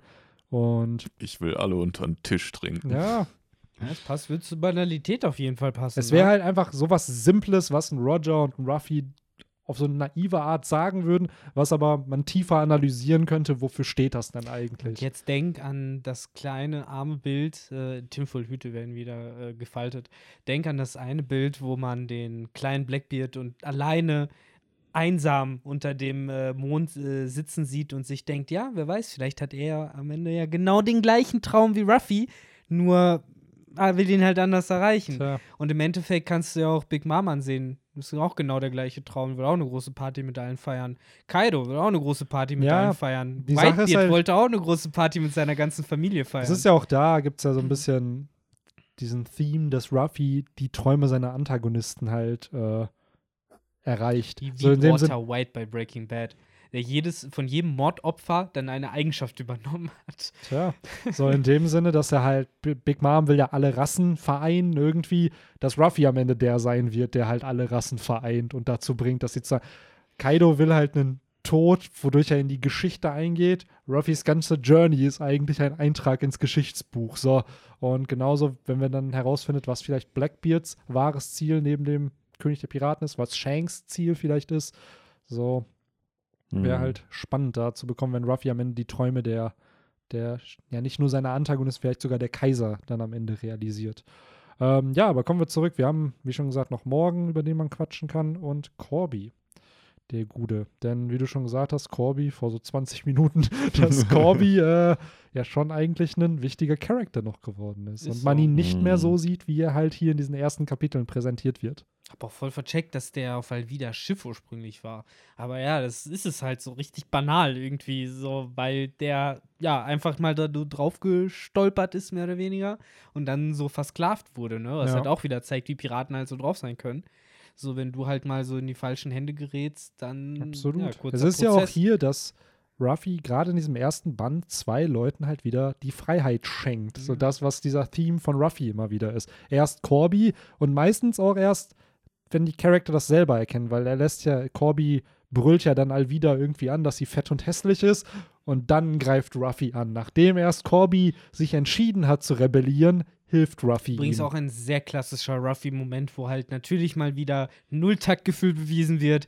Äh, es ist ja schon der kleine Gag etabliert mit, äh, ja, wer ist denn die Schönste auf dem ganzen weiten Meer? Und äh, halt immer Alvida gesagt wird. Und in dem Fall natürlich Ruffy direkt sagt, ja, wer ist denn die?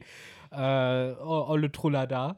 Und ähm, ja, entsprechend halt so wieder alle Konventionen bricht sozusagen und dann ja ihr auch eine gibt und äh, kurzen Prozess macht. Mhm. Und so ähnlich ja dann auch mit Helmeppo, wo es halt Ja. auch wieder dieser klassische Spruch, so, wo, die, wo man echt mittlerweile gucken muss, so, ey, das zieht bei Ruffy nicht. So, wenn, wenn man Ruffy sagt, weißt du eigentlich, wer ich bin? Dann lädst du ihn nur dazu ein, dir auf die Fresse zu hauen. Das Ja. hat jeder, jeder hat auf die Fresse bekommen, der Ruffy das gesagt hat. Und wo wir schon Corby erwähnt haben, der sich komplett verändert, auch Alvida kommt ja wieder, Ja. auch komplett verändert. Ja. Und das finde ich halt, also sagen wir ja auch häufiger bei Oda. Und äh, es geht direkt bei dem, wenn man jetzt mal diesen Higoro rauslässt, Higuma. Higuma. Wer kennt ich die ich nicht? glaube, ich werde werd den Namen nie, nie merken. Aber wenn man den rauslässt, es ist ja praktisch der, äh, die erste Antagonistin in One Piece oder zumindest halt von Ruffy, auf jeden Ja. Fall der erste.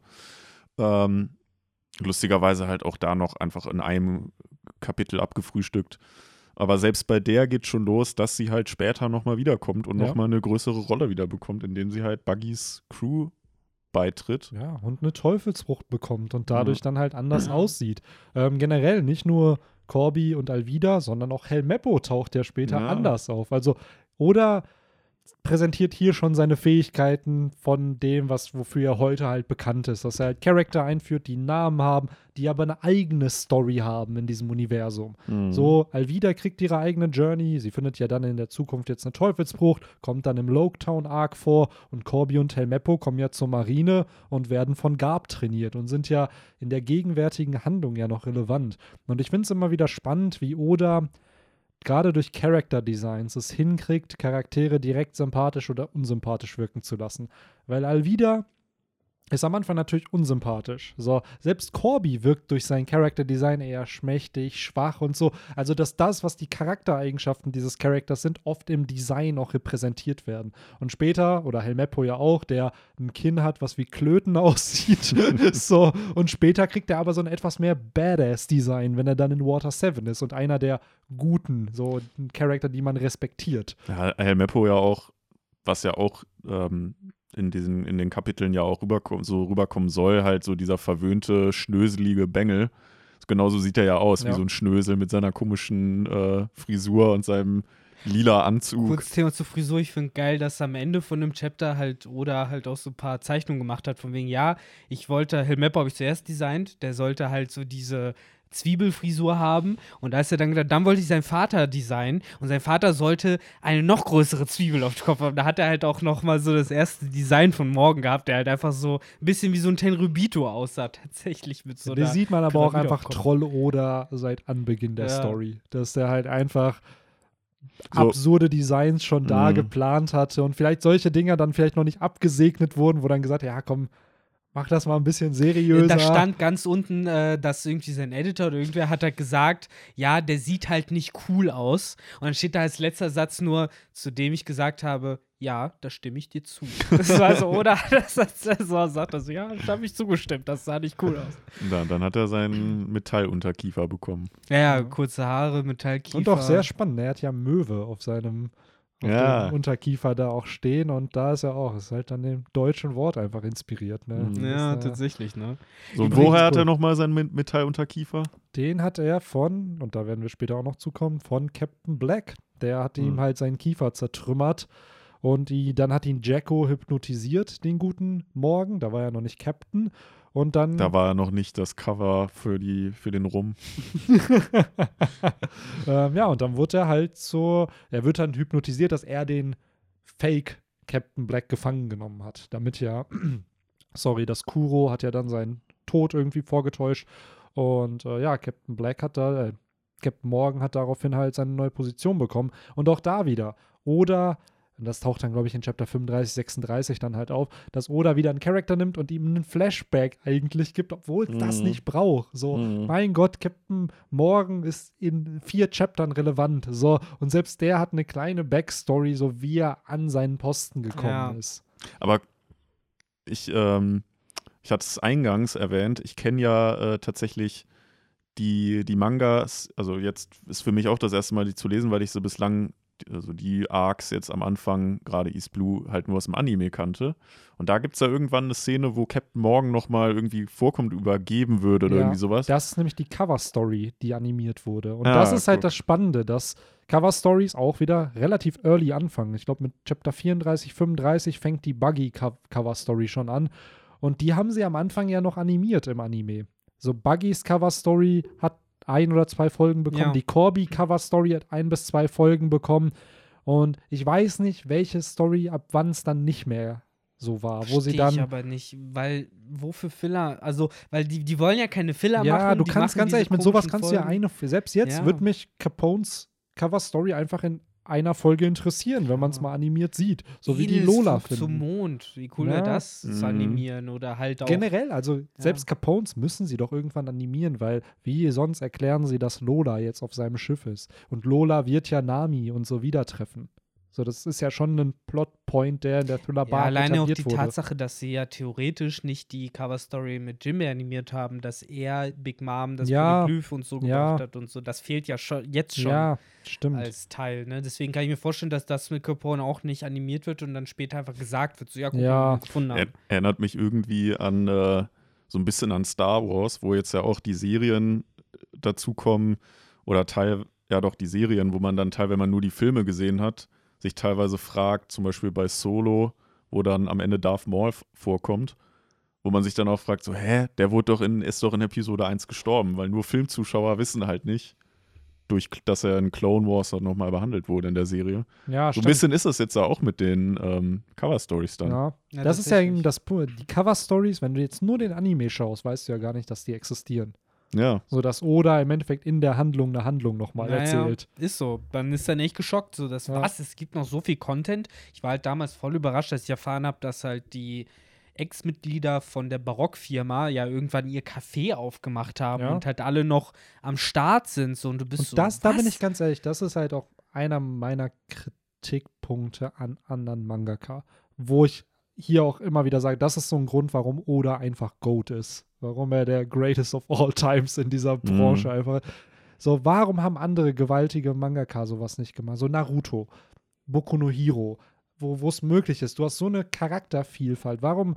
Weil so, ein so eine Cover-Story sich auszudenken, ist ja, würde ich behaupten, als Autor dann nicht sonderlich schwierig. Gib dem irgendeine Side-Story einfach und das ist dann, es baut das Universum einfach cooler auf und besser auf. Und Bei, Na, bei Naruto haben sie es zumindest teilweise durch halt diese Filler-Arcs probi probiert, ein bisschen zu füllen, die World zum Beispiel, indem halt dann, ähm, es wird ja nie wirklich im Manga gezeigt, wie gewisse Jinjurikis gefangen Zum wurden. Beispiel, genau. So, und da haben sie ja teilweise dann von dem Dreischwänzigen haben sie halt dann so einen Filler-Arc, wie der dann Okay. irgendwie Ja. gefangen wurde. okay. Vom Sechsschwänzigen. Aber das war ja dann eher im auch. Anime, genau. oder? Ja, ja, genau, das das war im war Anime. aber äh, der Autor selbst hat es nicht gemacht. Ja. Aber bei Naruto muss man sagen, generell sind relativ viele von den Charakteren auch durchgängig dabei. Mhm. Also es fällt mir jetzt halt schwer, so zum Beispiel auch so Antagonisten. Es gab bei Naruto ja auch nie so Antagonist nach Antagonist nach Antagonist, Mhm. sondern es war halt mehr so immer dieses die sind da.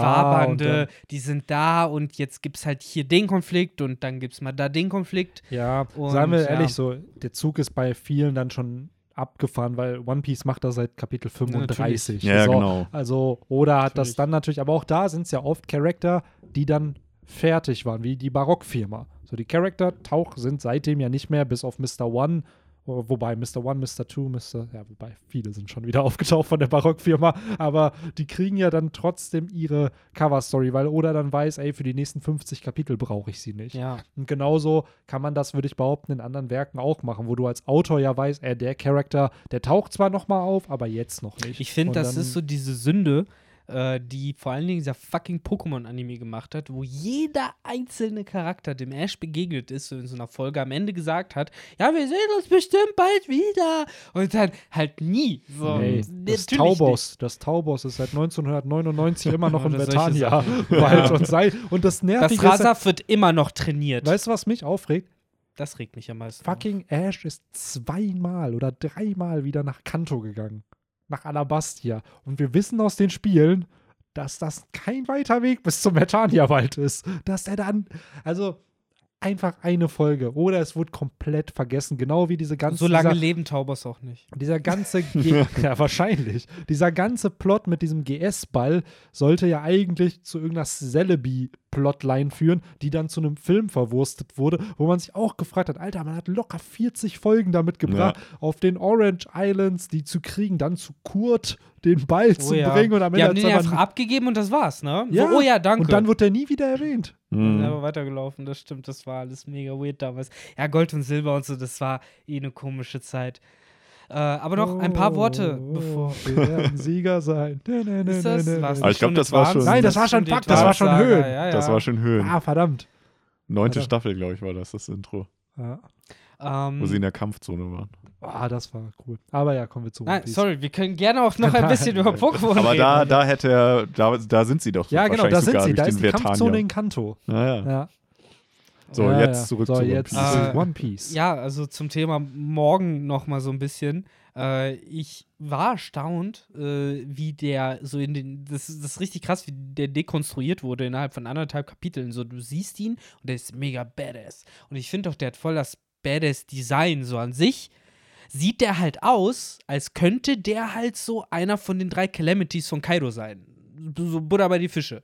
So, der ist beefy, der hat Ihr seine Axt als zuerst Arm. gehört. Victor vergleicht morgen mit King, Ja, vom Look. Jack. Vom Look Ja. komplett. Stimmt, ja, so vom Look so ein bisschen wie Jack. Scheiß. So ist es doch. So stell statt Queen morgen dahin, niemand würde es auffallen. Oder beziehungsweise niemand hätte erstmal gesagt, Da so, ja, der der passt aber nicht rein.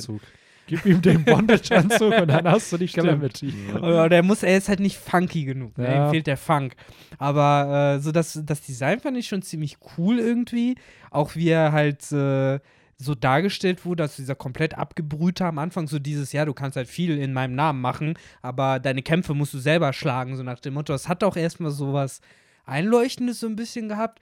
Und dann wird er ja schnell so komplett karikariert, indem er dann diese Riesenstatue von sich selbst aufstellen lassen will. Ständig halt sagt so, ja, ich, ich, ich bin der Größte, ich bin der Master of the Universe, so richtig übertrieben einfach. du bist ein Kapitän im East Blue, in dem Mhm. schlechten ja, er ist halt Marine-Leutnant. Das Ja. ist er halt. Marine-Lieutenant, nicht mal Marine-Kapitän. Das ist nochmal was anderes. Ist er nicht Kapitän? Marine-Lieutenant, so habe ich Warum nennt man ihn dann Captain Morgan? Ja. Er war ja nicht Marine Lieutenant von dieser Base. Äh, aber ich meine, korrigiert mir natürlich, wenn ich falsch bin. Wir wollen jetzt nicht direkt Aber ich glaube, von es war doch Anfang an- Captain Morgan. Falsche. Ja. Leutnant. Morgan hört sich irgendwie falsch an. Marine Lieutenant Exen XA Morgan, so heißt das, das Chapter jedenfalls. Hm, das- So Da Ja, heißt ja, sogar das Chapter. Nee, hier Ja. steht Former Marine Captain and the first significant Marine officer to appear in the storyline. Ich meine nur, dass ich sage nur. Ah, die Sache ist, ich glaube, die, ähm, die Ranks sind dann halt auch noch mal. Ne, hier wird er auch als Former Kapitän. Spielt ja jetzt auch nicht Ja. so die mega große Rolle. Worauf Nee, mir- ich glaube, ja. es gibt aber einen Grund, warum das bei dir so steht. Also ich glaube, es ist beides richtig. Es ist halt, ähm, dass die Ränge, nämlich du hast Admirale, Vizeadmirale, dann hast du Commodore und dann Captains, Commodore Lieutenants.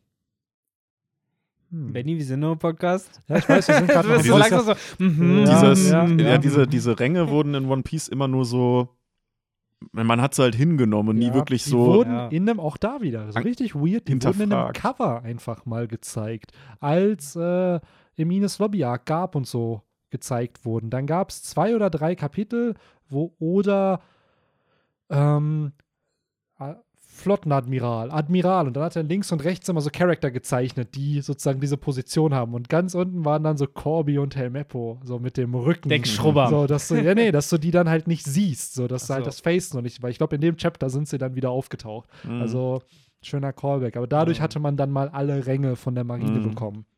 Aber, Aber- ja, worauf ich nur kurz mit morgen hinaus wollte, so badass er aussah, so ein PT war er halt. Irgendwie muss man ja echt so sagen. Ja, vielleicht wollte Oda am. Anfang mit dem Design, dieses, was so ein bisschen weird aussah und lame war, genau das repräsentieren, dass Morgan eigentlich ein lamer Dude ist, der viel zu viel von sich hält. Das hätte besser gepasst. Ja, und das ist, glaube ich, auch da wieder, was Oda halt erkannt hat. So Design gleich Charaktereigenschaften, die der die er repräsentieren möchte. So Morgan sieht vielleicht zu badass für das aus, was Ja. er eigentlich charakterlich ist. Hat er eigentlich diesen Axtarm auch durch den Kampf mit Captain Das Black? weiß ich dass nicht. Er sich ich dann, glaube nicht.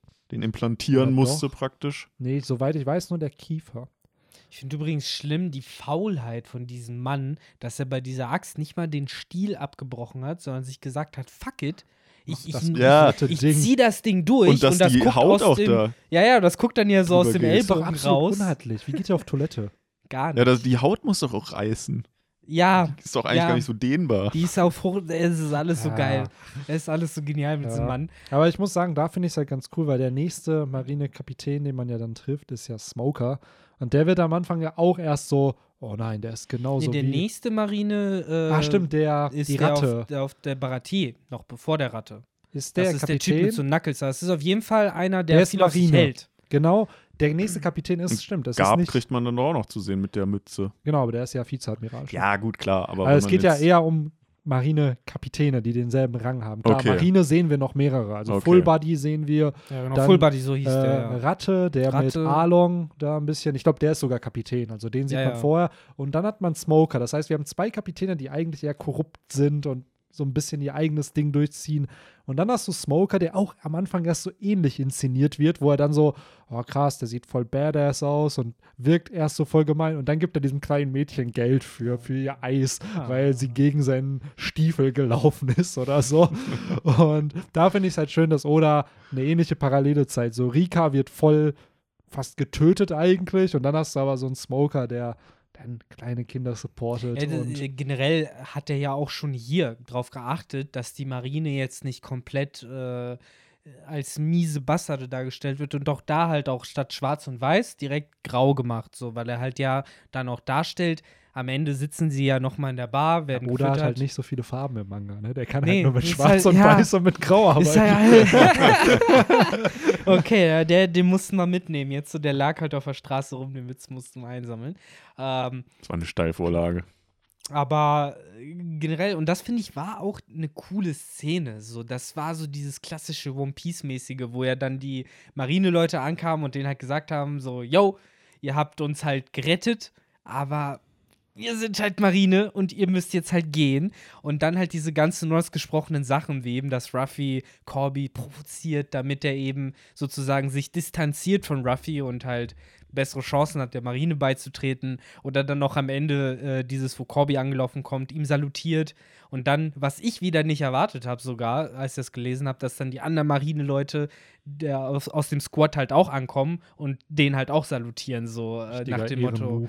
Ehrenmove. Ja, ja, ja. Das hast du ja, ähm, das, das fand ich auch ganz cool, das hatte ich auch schon nicht mehr so auf dem Schirm, dass es ja da praktisch schon losging mit diesem, im Grunde genommen ist ja jede Insel, die, die Ruffy bereist und dann am Ende verlässt, äh, ja, ir- irgendwo befreit oder Ja. halt, dass die alle Fans von ihm werden und ihm halt dankbar sind. Und hier halt sogar die Marine, ne? Die halt Genau. am Ende gesagt hat, wobei es halt abgefuckter Shit war. Ich meine, du hattest ja vorher dieses Panel mit Morgan, der halt dann irgendwann gesagt so dieses, ja, wir können ihn nicht besiegen, so und dann sagt ja Morgan zu denen einfach, ja, wer hat das gesagt? So, nimm dir eine Knarre und erschieß dich.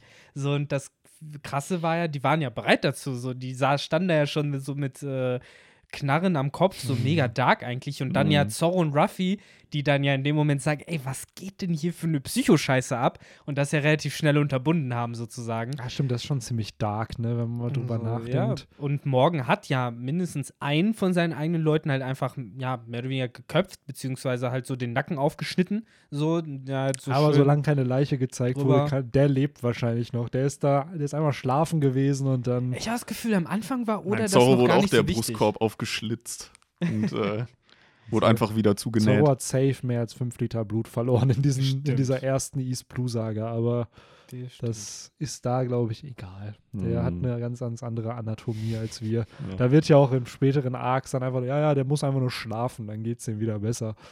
Ähm, ja, wir haben noch ein Chapter ganz am Ende, wo, beziehungsweise das, was Victor eben erzählt hat, das ist ja das Ende von dem ersten Arc gewesen, so dieser Roman Dawn Arc geht zu Ende. Und in diesem ersten Manga-Band hat Oda natürlich das ganz clever gemacht. Da wird nämlich der zweite Arc gestartet, und zwar der Orange Town Arc, wo Ruffy einen Navigator sucht, weil Mhm. Der typische Cliffhanger. der dann, ne? typische Cliffhanger, sie wissen, sie kommen nicht weiter, dann wird Ruffy noch von einem Vogel entführt. Im Ja, Anime beginnt da der Flashback von Ruffy, Genau. beziehungsweise seine Origin-Story. Das können wir vielleicht noch kurz erwähnen, dass gerade in dieser East Blue Saga alles noch sehr unchronologisch stattfindet. Also die erste Anime-Folge ist eigentlich das zweite One Piece-Kapitel, also mit Mhm. Alvida. Und Ruffys Flashback oder beziehungsweise im Manga ist es ja die Gegenwart. Die, das erste Kapitel findet im Anime erst in Folge 4 statt. Zorros Flashback, was das sechste oder fünfte Kapitel ist, ist in Folge 19 erst im Anime. Also alles ein da haben sie es dann nach dem Syrup Village Arc haben sie es gemacht, nachdem Lissop dann joint. Ist, glaube ich, kommt irgendwann der Flashback von Zorro. War das dann eine komplette Folge? Ich schätze schon, ja. Ja, da haben sie haben aber, da haben sie sehr, sehr viel aber auch gezeigt. Also, was im Man Manga nicht gezeigt wird, wie zum Beispiel Zorro die ganze Zeit am Trainieren ist, also verschiedenste Trainingsarten. Ja. Dann bei Kuinas Beerdigung wird dann richtig gezeigt und am Ende auch, nachdem Zorro seine Reise startet, geht er nochmal zum Grab von Kuina. Das ist ja im Manga alles nicht zu sehen. Äh, Weil sonst hätte ich jetzt gedacht, die hatten es eingebaut, wo er halt gegen Falkenauge irgendwie kämpft. hätte man auch machen können, kurz vor dem finalen Slash. Ja. Der schöne Fade to Black oder White. Ja. Ähm, nee, Samstag halt ähm, dann zwischen den Arcs sozusagen dann halt erzählt. Also wahrscheinlich vor, vor dem Start der Baratie dann halt. Genau. Ähm, ja, aber hier geht es halt darum, Nami taucht ja auch am Ende des Chapters auf, die Buggy-Piratenbande wird introduced. Äh, Sehr lustig übrigens. Ja, Da muss ich wirklich sagen, äh, One Piece Humor at its best.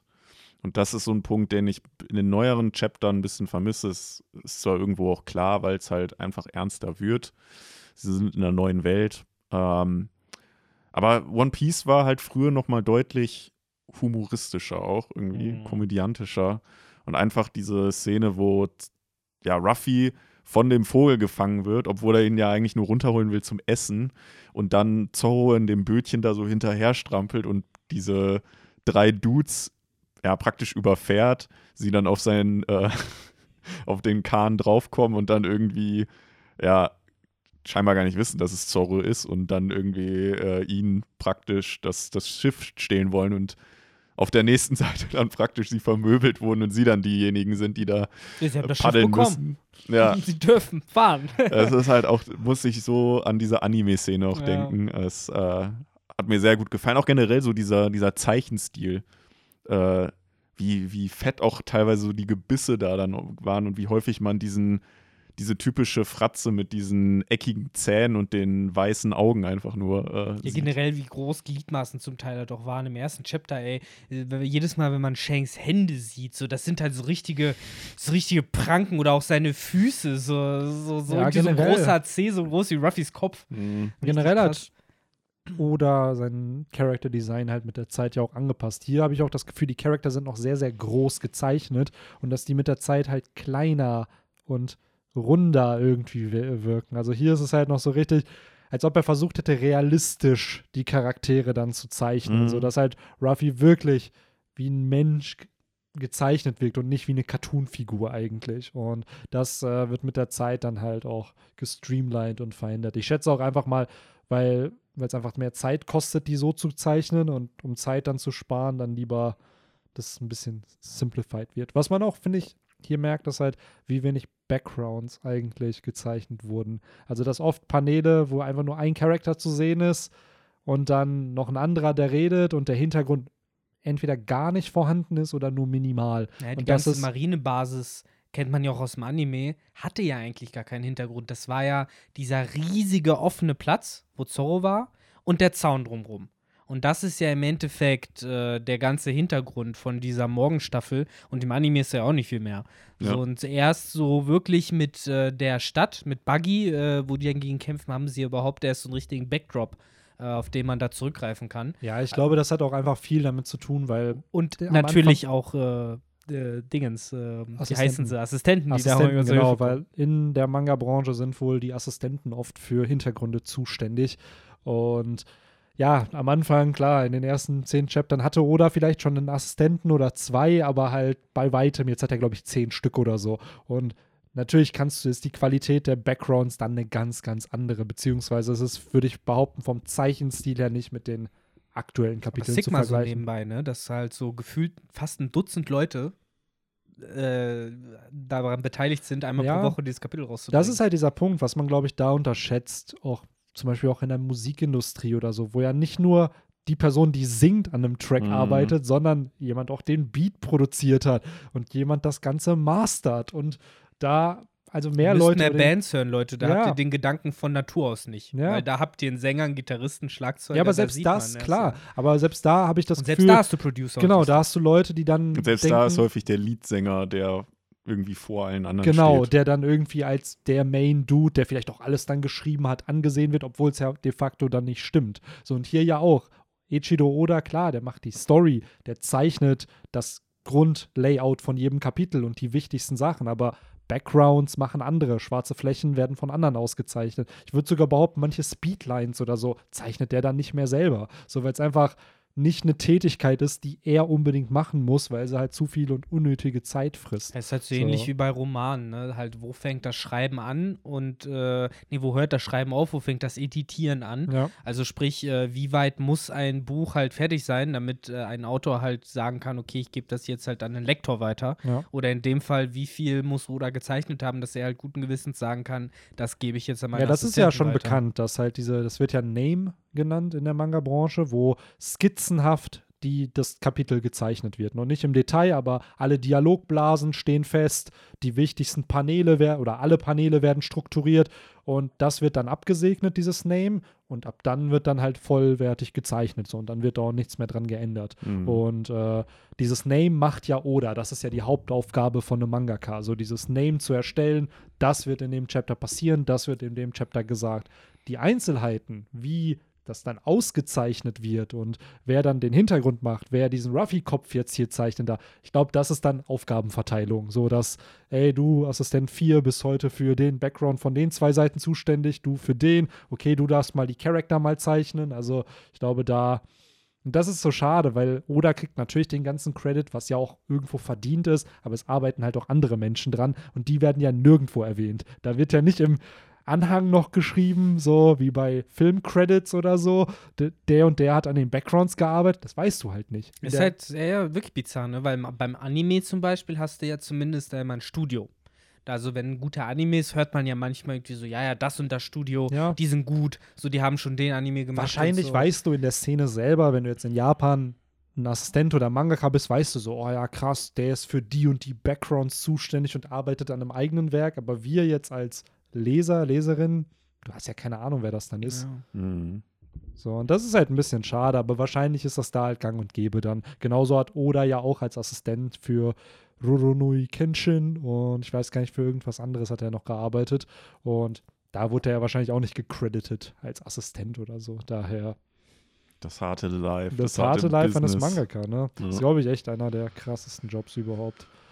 Ähm, wenn man jetzt nicht irgendwelche Minenarbeiter irgendwo Ja. ja, vergleicht. Aber. Ja, aber Mangaka, es ist ja ein bisschen zu Unrecht, muss man ja auch sagen, so hart, weil es ist ja irgendwie diese alte Struktur, die halt Ja. irgendwie immer noch in den 80ern und 90ern gefühlt halt so verhaftet ist, ne, vom, vom, von der Arbeitsstruktur und von der Art Ja. und Weise, wie da halt Dinge hergestellt werden.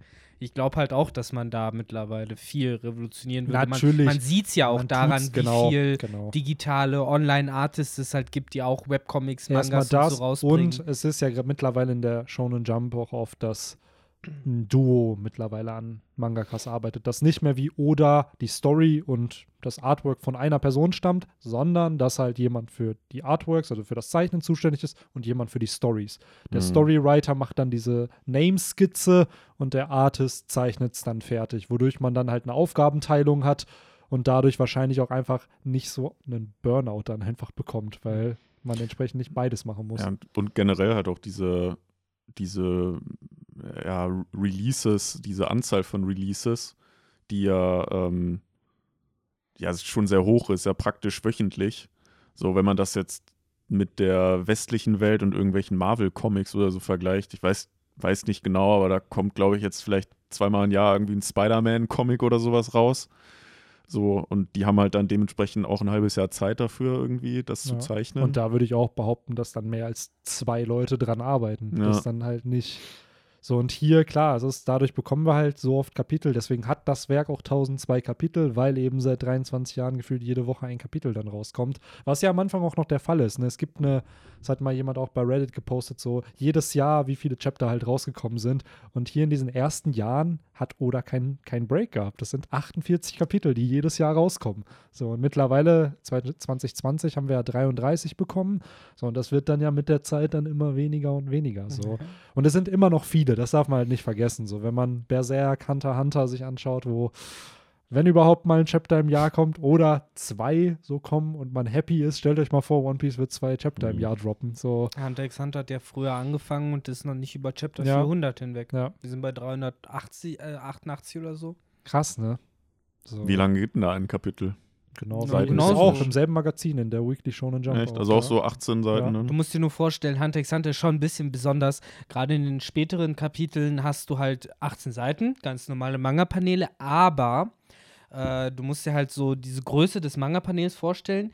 Sehr wenig gezeichnet, sehr viele Sprechblasen, die halt zum Teil ja eine ganze Seite einnehmen und äh, es ist schon wie Also ein Buch zu lesen. Sprechblase hat dann so zehn Sätze. Es ist schon drin. mehr wie ein Buch zu lesen mittlerweile, weil der, der, der halt so viel da reinballert Und das ist halt eben noch das. Schwierige. So entweder man feiert es dann halt richtig, diese Komplexität, oder halt nicht, weil es Ja. dann zu viel zu lesen Ja, ist. mittlerweile bin ich auch da der Ansicht, so du kannst das definitiv eleganter machen, als Mhm. äh, deine Charaktere ständig irgendwelche Blöcke an Aufsätzen, Monologen, Monologe ja, halten ja. zu lassen. Genau. So benutzt Diagramme, Bitch. So hast Ja, du noch nie von Diagrammen Das ist genau gehört. dieser Punkt, dass halt dieses Manga, dieses Medium Manga ja auch eben eine besondere Art von Storytelling bietet. Und sicherlich kann man so viel Text dann auch visuell besser darstellen und vielleicht auch mit weniger Text, um es dann Mhm. halt Ja, Text, und ja. das ist so ein bisschen, was man, was wir am Anfang auch gesagt haben, hier vor dem Podcast, um es so ein bisschen auch zum Ende zu bringen, dass One Piece am Anfang nicht wirklich viel Dialog immer hat und auch nicht so komplex ist, wie es heute der Fall ist. So, man merkt richtig die Anfänge von diesem Werk. Man merkt natürlich, dass Oda sich bei manchen Dingen was gedacht hat, wie dem One Piece, das D, Dawn, sowas wird schon hier relativ early erwähnt, aber die Scope an Charakteren, die jeden Arc dann auftauchen, haben wir hier noch nicht. Hier hast du am Anfang halt einen Ruffy, einen Zorro, ein bisschen Corby, dann jetzt kommt Nami dazu, so du hast einen kleinen Cast an Charakteren, der dann eben, je weiter die Story progressed, immer größer wird. Vor allen Dingen auch Zero Threat. Man muss ja gerade bei Captain Morgan sagen, das ist ja ähm, auch für die Zeit, glaube ich, recht unüblich gewesen, weil damals hattest du ja oft diese Protagonisten von Animes, gerade von Shonens, die halt erst wachsen und ja, Ruffy wächst halt auch, aber meistens äh, ist es, es ist selten so, dass halt so ein Major Villain, wie es morgen ja zu der Zeit aus der Perspektive ja war, äh, mehr oder weniger gewone-hitted wird vom Protagonisten, so weil normalerweise erwartet man, okay, so denk an Sabusa aus Naruto zum Beispiel Ja. zurück oder selbst bei Bleach so die ersten Hollows, die da so gekillt werden, das sind halt schon äh, fordernde Kämpfe für die Protagonisten, während Ja. hier halt so ein bisschen so aus dem äh, Handgelenk das gemacht wird, um halt auch direkt zu zeigen, so ja, das ist halt auch, also Ruffy ist halt auch ein Charakter, der diese Naivität und dieses diese Carefree und äh, ich, ich denke an die Szene, wo er halt Zorro da diesen Knoten lösen will und halt während da die ganze Zeit Gekämpfe und Geschieße stattfindet, äh, man Ruffy sieht, der sagt, ach, dieser Knoten, der Nee, ist aber sehr, Corby. sehr fest. Ruffy beschützt die, Corby macht den Knoten ab. Nee, danach ist aber Ruffy Ja, am Ruffy Knoten auch- wegmachen. Ah, okay. Und äh, Ruffy sagt dann nochmal sowas explizit wie, verdammt, das dauert aber lange, diesen Knoten runterzumachen. Und Zorro halt voll in Panik, so mach schnell. Und Ja. die Sache ist halt, Ruffy kann sich das halt leisten. Ja. Anders als, glaube ich, halt viele andere schonen Protagonisten dieser Zeit, die sich diese Clownhaftigkeit halt nicht richtig leisten konnten. Naruto hat es versucht, aber Naruto hat halt direkt aufs Maul bekommen, wenn er versucht hat, ein Clown zu sein. Und äh, das ist hier halt ein bisschen Hm, anders. Und das finde ich, finde ich Okay. eigentlich ganz erfrischend. Ja, ja, auch gerade da, East Blues, habe ich auch oft das Gefühl, so ein bisschen wie der Start in die neue Welt gewesen. Ruffy und Zorro sind einfach viel zu stark Ja, für den Ja. Ort, an dem sie da sind. Ja. Und das wird ja auch immer wieder in den weiteren Bänden dann gezeigt. Zorro kriegt immer Handicaps. Also Zorro wird viel zu oft verletzt, damit er eben nicht so stark wie Ruffy dargestellt werden kann. Oder direkt sein nächster Gegner ist gegen Schwertangriffe immun. So in Form von Buggy dann halt. Und ähm, das finde ich aber auch interessant, dass Oda genau damit spielt, dass eben die Charakter eben Ruffy und Zorro nichts anhaben können. Die, wenn es wirklich ein ganz normaler 1 gegen 1 Kampf ist, verlieren die Gegner. Außer wenn irgendwelche miesen Tricks verwendet werden, wie Ruffy wird hypnotisiert oder ein Schiff, eine Schiffsgaleo, also dieser Mast fällt auf ihn und er kann sich nicht bewegen oder sein Körper ist unter Wasser, so weil er in Beton feststeckt. So, also man merkt da, dass Oda immer und immer wieder Ruffy oder Zorro aus der Handlung schreibt, weil sie zu stark für die Ja. Gegner einfach sind. Und das ist auch eine interessante Art, das halt zu zeigen, aber es zeigt eben auch diese Naivität und Dummheit von manchen Charaktern. Weil gerade bei Arlong, er haut sich die Füße in den Beton und fängt dann da an, anzugreifen. Warum? Warum haut Ruffy seine Füße in den Beton? So, es macht einfach keinen Sinn irgendwie. Und das verliert Ruffy ja mit der Zeit auch. So, in der Zukunft, klar, ist immer noch absurde Sachen, aber solche Dummheiten wie das, was er teilweise im East Blue macht, das legt er ja ab. Kannst, du dir, kannst du dir gegen Katakuri nicht leisten. So. Natürlich nicht. Stell dir mal vor, der müsste irgendeinen Knoten lösen. Aber- so, so, oh, das Aber selbst bei. Katakuri finde ich es halt cool, wie er manchmal immer noch Gimmicks und Humor verwendet wird. Zum Beispiel in einer Szene greift dann Mogura dann an und Ruffy nimmt seinen Kopf und zieht den in eine andere Richtung. Anstatt den Kopf selbst zu bewegen, nimmt er seinen Arm, um ihn wegzuziehen, weil er halt aus Gummi besteht. Und da baut Oda ja trotzdem noch Humor irgendwie ein in die Kämpfe. Aber ja, ich glaube, das war der erste Manga-Band, Ja, so ziemlich, ne? Ja. Ja. It's, it's, it's a Tortilla. Kein Rap, aber ein Tortilla. Tja. Crazy. Wir haben, glaube ich, echt auch jedes Chapter irgendwie angesprochen, auch Ja, ohne glaub, dass das wir gesagt drin. haben, es ist Kapitel 2 Ja. oder 3. So, es ist thematisiert. Die sind ja auch sehr ineinander übergreifend, Ja. muss man sagen. Ja, Was ja, also mal, das macht schon so Sinn, finde ich, dass man so eher über die einzelnen Handlungsstränge redet Ja. als über die Kapitel, weil ich glaube halt, ganz ehrlich, das ist auch nicht so mega spannend, jetzt über das zweite Kapitel zu reden und über Doch. jeden einzelnen von Alvidas Doch. Mitglied. Ja, okay, Doch. maybe. Dann sollt, Ganz, ganz wichtig. ze zeigt es uns durch euren Patreon-Beitrag. Wenn er steigt, dann steigt auch unsere Detailgrad. Nein, Scherz. Ähm, aber ich muss halt insgesamt sagen, mir hat das mega Spaß gemacht, diesen ersten Band nochmal durchzulesen. Mir war gar nicht klar, äh, wie, ja, wie viel Spaß äh, diese erste Story Viel Spaß, One Piece machen. Ja, soll. nein, So. äh, es ist wirklich so. Also jetzt nach fast 200 Podcast-Folgen, Leute, One Piece macht Spaß. Es ist vielleicht ein bisschen lächerlich so, aber man hat ja ein Stück weit äh, manchmal so eine Systemblindheit, sage ich mal. Wenn man Woche für Woche diese neuen Kapitel liest, die ja auch, äh, sind wir mal ehrlich, halt im Vergleich zu diesem ersten Band halt irgendwie auch schon krass overdesigned sind und auch so, ja, das ist halt dieser Vergleich von so mein, mein Fahrrad mit, mit dem Peak Ass äh, in den Speichen, damit es rattert und das, das nächste ist halt direkt äh, die Falcon 9 von äh, Elon Musk, die er in die Luft schießt. So. Und äh, das ist halt so, finde ich, diese Entwicklung. Und da halt dann jetzt zurückzugehen zum Anfang und zu sehen, dass halt eigentlich dieses Handwerk, was Oda äh, ähm, ja bis heute ja immer noch beherrscht, dass das halt damals schon da war, in einer anderen Form, äh, mit einem anderen Anspruch auch. Man merkt, dass auch da noch nicht die Idee von Oda war, so eine Geschichte zu schreiben, wie sie jetzt stattfindet. Äh, nicht, nicht mit dieser Epik, äh, Epik und mit diesem äh, ja, mit diesem Ausschwiff, so definitiv nicht. Aber man sieht, dass das, was der Mann erzählen will, erzählt dieser Mann immer noch. So die Geschichte, die er angefangen hat, die findet halt immer noch statt. Und das finde ich halt ziemlich cool, weil gerade bei so langen Geschichten verliert es sich ja oft. Naruto, bestes Beispiel, irgendwann, ja, er wollte die ganze Zeit anerkannt werden vom Dorf. Irgendwann ist er anerkannt vom Dorf, aber die Geschichte geht ja trotzdem weiter. Und hier hat man das Gefühl halt noch nicht. So, man hat irgendwie das Gefühl, so, ja, diese Fragen, die da gestellt werden, ihr habt immer noch keine Antwort darauf. So, Ja. und das finde ich irgendwie cool. Und doch, Weil bei da, Naruto war es ja auch, er will Hokage werden. Ja, ja, aber come on. Das war halt sein One Piece. So. ja, das war sein König der Piraten. Ja. So, aber das in Ruffys Logic äh, hätte er da doch auch aufhören können, weil er, wenn Ruffy frei sein wollte, wollte Naruto halt akzeptiert werden und das wurde er ja dann. Und das ist ja eigentlich alles, was er in dem Sinne wollte. Aber ich verstehe, was du meinst.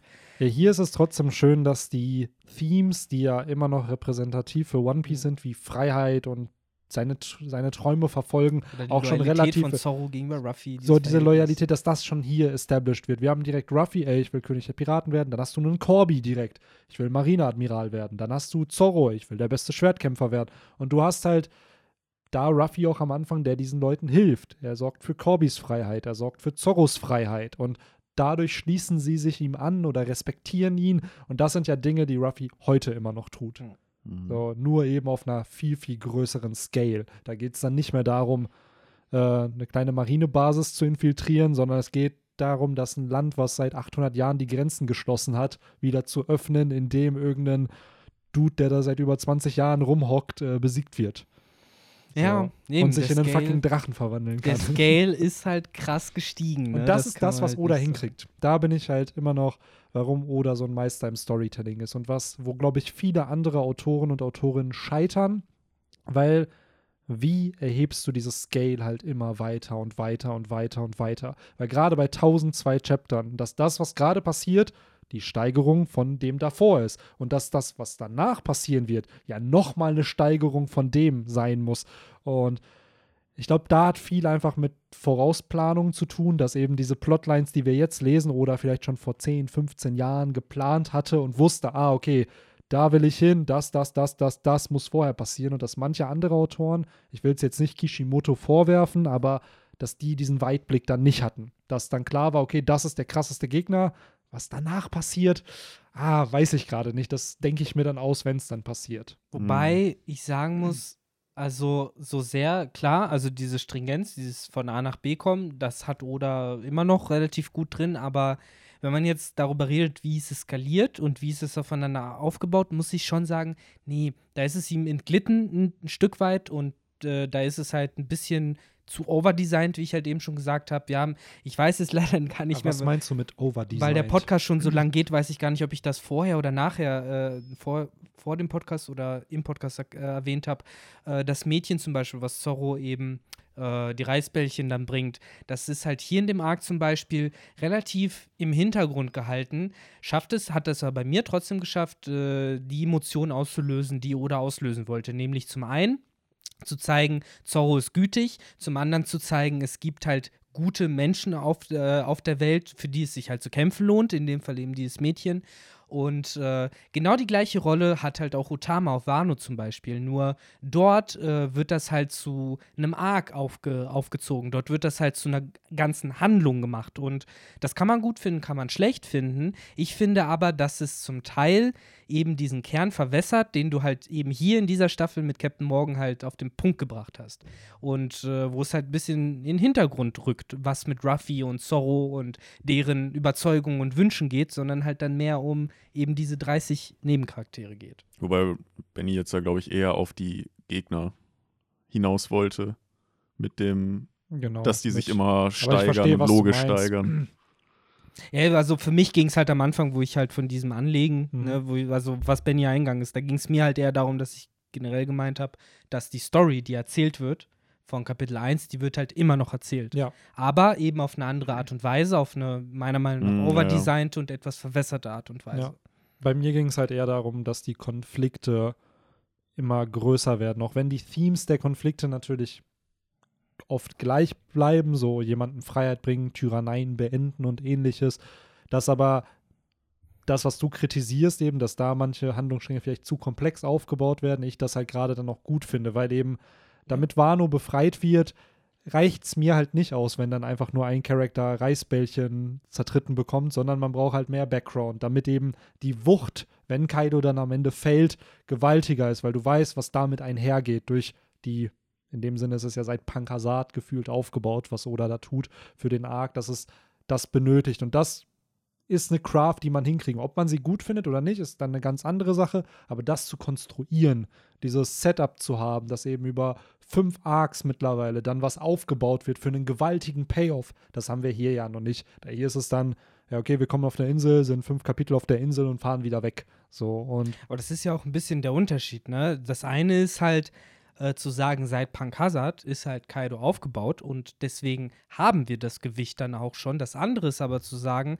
nach diesen fünf Jahren, in, der, in denen er aufgebaut wird, fangen wir nochmal von vorne an, ihn aufzubauen. Mit eben solchen Otama-Szenen, mit eben dem ganzen Okobore Village, mit äh, ja, weil das solchen ist dann, Geschichten. Und da finde ich es halt ganz spannend, weil ich verstehe deinen Kritikpunkt absolut, so dass halt dann man ihn ja nochmal aufbaut, aber da ist, glaube ich, die Intention von Oda, dass Ruffy nochmal einen persönlichen Grund bekommt. Weil oft ist es halt klar, wir wissen, dass Ruffys Gegner wird, aber auch Doflamingo sollte am Anfang nicht sein Gegner werden, bis Law angeschossen wurde. Und das hat 30 Kapitel gedauert, bis es dazu kam. Und dann hat Ruffy einen persönlichen Grund. Und Otama war dann dieser persönliche Grund für Ruffy. Und dadurch müssten 15, 10 Kapitel da erstmal passieren, wo die rumreisen, fressen da irgendwo für die halt organisieren und so. Und mittlerweile wird sie ja auch, ist sie ja auch auf Onigashima, ne? Die ist ja mit ihren Ja, das stimmt. Wobei Doggo. Doflamingo doch auch schon vorher einen auf die Fresse geben wollte, alleine wegen Rebecca und der ganzen Backstory. Ja, aber die kam ja, glaube ich, danach erst. So, da waren sie ja dann schon aus dem Kolosseum raus und in dem, in dem Schloss und so. Und da war ja.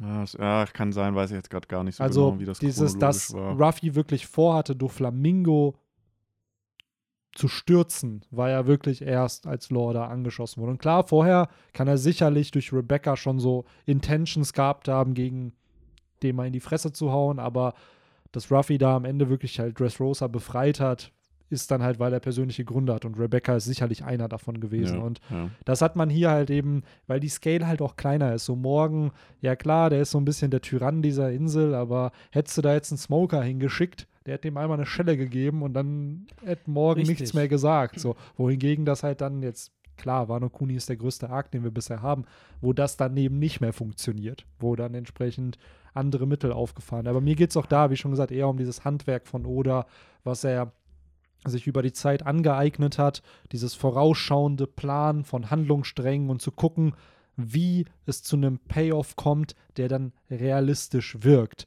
Weil du hast viele Werke, wo dann, bestes Beispiel Dragon Ball, oh, wir, Cell ist unser nächster Gegner, wir haben zwei Wochen, wir müssen jetzt 14 Tage in die, in den Raum von Geist und Zeit, wo dann 14 Jahre vergehen und wir dann trainieren können, so, wo es dann sehr, sehr einfach gemacht wurde. Mhm. Und hier hat Oda halt Arc für Arc Ruffy immer ein bisschen stärker und stärker und stärker gemacht und dann ein Zwei-Wochen-Timeskip eingebaut, aber ja.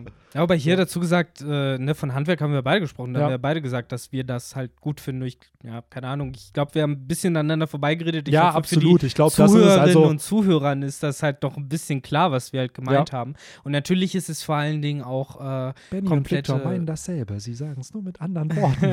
Ja, es ist ja vor allen Dingen auch komplett eben Geschmackssache. So, man kann es Absolut. halt gut finden, man kann es schlecht finden. Äh, mir fällt halt nur auf, mir gefällt die Knackigkeit, mir gefällt halt die Eindeutigkeit, dass ich weiß, worum es gerade geht und äh, was mir erzählt werden möchte, weil ne, ich will jetzt nicht ewig drauf rumreiten, der Podcast geht eigentlich eh schon viel zu lang, aber halt zum Beispiel, um auf diese Otama-Szene zurückzukommen, man sitzt da halt und hat halt so, so viele emotionale Investments auf einmal, dass man sich halt irgendwann halt so ein bisschen, ja, unsicher ist. So, wie ganzes ist mir das Herz wird jetzt gerade? gesplittert und dann alle Genau, Charaktere so, verteilt. dann diese Ace-Sache, die da halt auch noch rein integriert ist und so. Und du bist halt dann, dann irgendwann so ein bisschen, ja, lost eben, was, Ja. äh, wa- wa- was gerade wichtig ist. Was ist der rote top, ja, Faden? ja. Genau, brauche ich das on Mhm. top? Und ähm, das ist halt, wie gesagt, komplett Geschmackssache. Man kann Ja. halt sagen, ich finde das mega, ich will noch mehr on top kriegen, gerne, bitte. Dann äh, Game of Thrones lesen.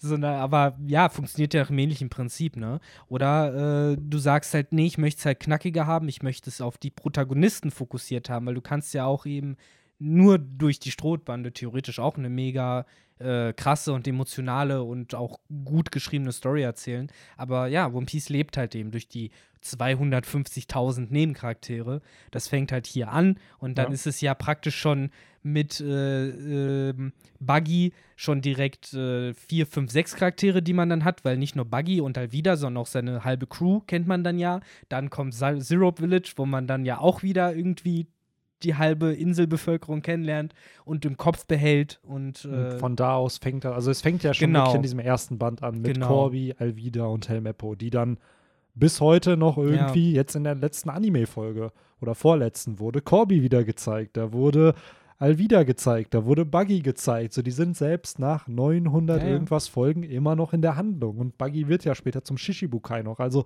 so man merkt halt diese Verliebtheit von Oda zu seinen Charakteren und das, Mhm. was ihn am Ende als Mangaka auch ausmacht. Und warum dieses Werk halt so erfolgreich ist. Und ich glaube, das werden wir mit der Zeit dann auch erkennen, wenn man mehrere Bände bespricht, warum One Piece diesen Appeal eigentlich hat für so viele Leute, weil wenn man es einmal so durchlesen kann und sieht, wie so die Handlung sich auch voranschreitet, wie die Charakter sich entwickeln und wie Victor schon sagt, teilweise diese Knackigkeit, die dann da ist und wie schnell eine Handlung erzählt werden kann, dass es nicht fünf Jahre benötigt, bis ein Arc zu Ende geht, sondern fünf Kapitel auch dauern kann. Und es Und- schmeckt halt trotzdem nach Oder. Ja, so, es ja. ist halt trotzdem gut. So, es ist ja nicht so, dass es dadurch dann auf einmal irgendwie ja weniger qualitativ ist. Es ist ja immer noch seine Erzählweise. Ja, absolut. Und, ja, das finde ich ist hier in diesem ersten Band einfach kondensiert. ja, So. absolut. Bottle, nee, Lightning in a Bottle, wie sagt man so schön, ne? Das ist es ja ein Stück weit auch. So dieses erste Band. Ja, Instant Gold. That's Aber it. ja, ich hoffe, dieser Podcast ist auch Instant Gold für die Jo, Leute. mir hat es auf jeden Fall sehr, sehr viel Spaß gemacht, Mir über dieses auch. erste Chapter zu quatschen. Und ich glaube, es wird auch sehr, sehr viel Spaß machen über die restlichen. Wie viel müssen wir jetzt noch nachholen? Mindestens 800, 886 Kapitel, die wir Ja. noch nachholen müssen. Ähm, und dann gucken wir mal, falls wir da mal ankommen, also da, wo rein theoretisch unser allererster Kapitel-Podcast startet, vielleicht lesen wir dann die Bände danach auch noch weiter und dann können wir so ein bisschen auch das kommentieren, was wir vielleicht vorher mal predicted hatten. Oh ja. Und äh, Das sehen wir dann in fünf ja, Jahren. das sehen wir dann wirklich in fünf Jahren, äh, wenn wir da mal angekommen sind. Also hier. Remind Me 2026, wenn wir dann Mhm. darüber quatschen. Äh, ja, ich hoffe, euch hat es auch gefallen. Und. Ja, habt, Ja. Ihr noch, habt ihr noch schöne, nette Worte an unsere Community, Ja. die ihr. Ich glaube, wir können festhalten, ähm, was Victor auch festgestellt hat: One Piece macht Spaß. One Piece macht Spaß. Ist der, der Hashtag der Folge. Es ist genauso knackig und simpel wie der erste Band. So, Ja. Weil Ruffy wird auch nur das sagen. So, ja, es macht halt Spaß. Eine schöne Sache. Ja. Ah, nee, aber ja, die Hausaufgaben für unsere Zuhörerinnen und Zuhörer sind ja dann auch klar. Ne? Bis nächsten Monat, äh, bis zur nächsten Ihr jetzt Ausgabe. Hausaufgaben, müsst den das zweite Band Band, lesen. lesen. Genau. Ja. Und auch schon eine kleine Inhaltsangabe schreiben.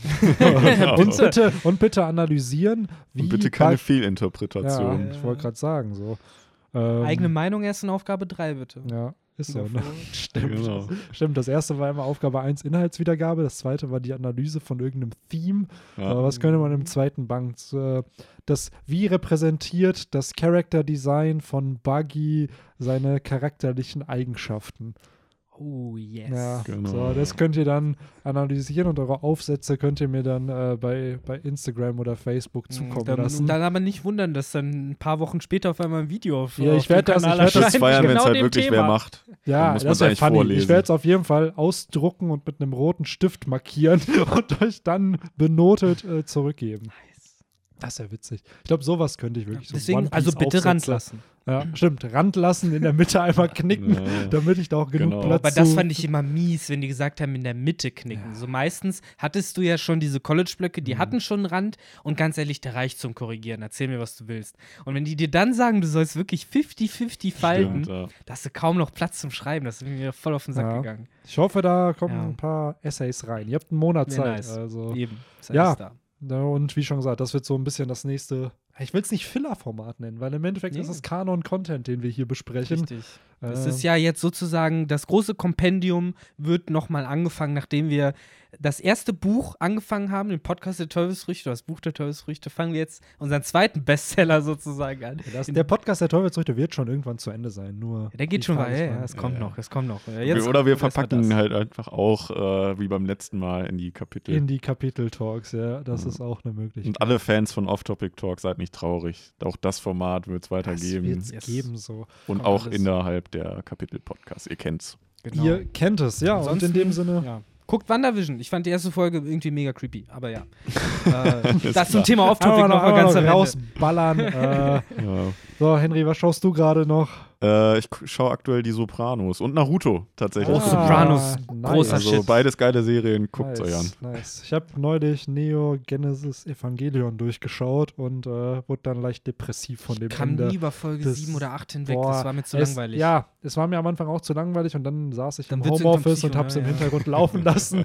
Und dann dachte ich mir so, hey, es ging gerade darum, dass Mechas gegeneinander kämpfen. Warum wird das gerade so deep? Mhm. Und die letzten vier, fünf Folgen sind dann echt nochmal, das hat fast nichts mehr mit dem zu tun, was am Anfang gezeigt wird. Ich will nicht zu viel spoilern, aber ja, das hat mich dann so ein bisschen beschäftigt. Ja, Ähm, geil. Habt ihr auf jeden ja. Fall viel zu tun jetzt. so sieht's aus. Und ja, nächste Woche kommt, müsste eigentlich wieder ein Kapitel kommen. Das heißt, ein Kapitel-Talk steht dann wieder an und Genau. hoffentlich gibt es dann auch mal wieder zwei, drei Kapitel am Stück, die ohne Pause kommen. Bam, bam. Ja, und da ja, kommt die Soße. Nein. so, in dem Sinne, Bleibt vielen, vielen gesund. Dank fürs Zuhören und äh, ihr habt den Hashtag, ihr habt eure Hausaufgabe. Haut rein. Aber das kommt noch nicht bei YouTube. Der Hashtag dann, oder? Ja, schreibt mir Ja, bei fuck. Facebook, bei Instagram, schreibt's auf Ja, ein shit. Stück Papier und schickt mir den Screenshot davon. Tätowiert euch den Hashtag auf den Arm, Ja. whatever, was. Okay. Wir müssen uns das einfach. Ansonsten ja bei Instagram. Ja, Das bei Instagram und Facebook gut. da. Aber es Oder die, cool. oder OGs schreiben es einfach auch mit äh, in den nächsten Kapitel. Da habt ihr zwei ja, so sieht's Hashtags. aus. Wir müssen uns auf jeden Fall was überlegen. Wir müssen unsere Armee irgendwo sammeln. Ja, so bei, schreibt's bei, es schreiben ja ab und an Leute bei Instagram, ne, und kommentieren auch da. Also da könnt ihr, oder bei Facebook. Also Schade, dass wir nicht so eine alte 2000er-Website haben, wo wir Leute ins Gästebuch schreiben lassen könnten.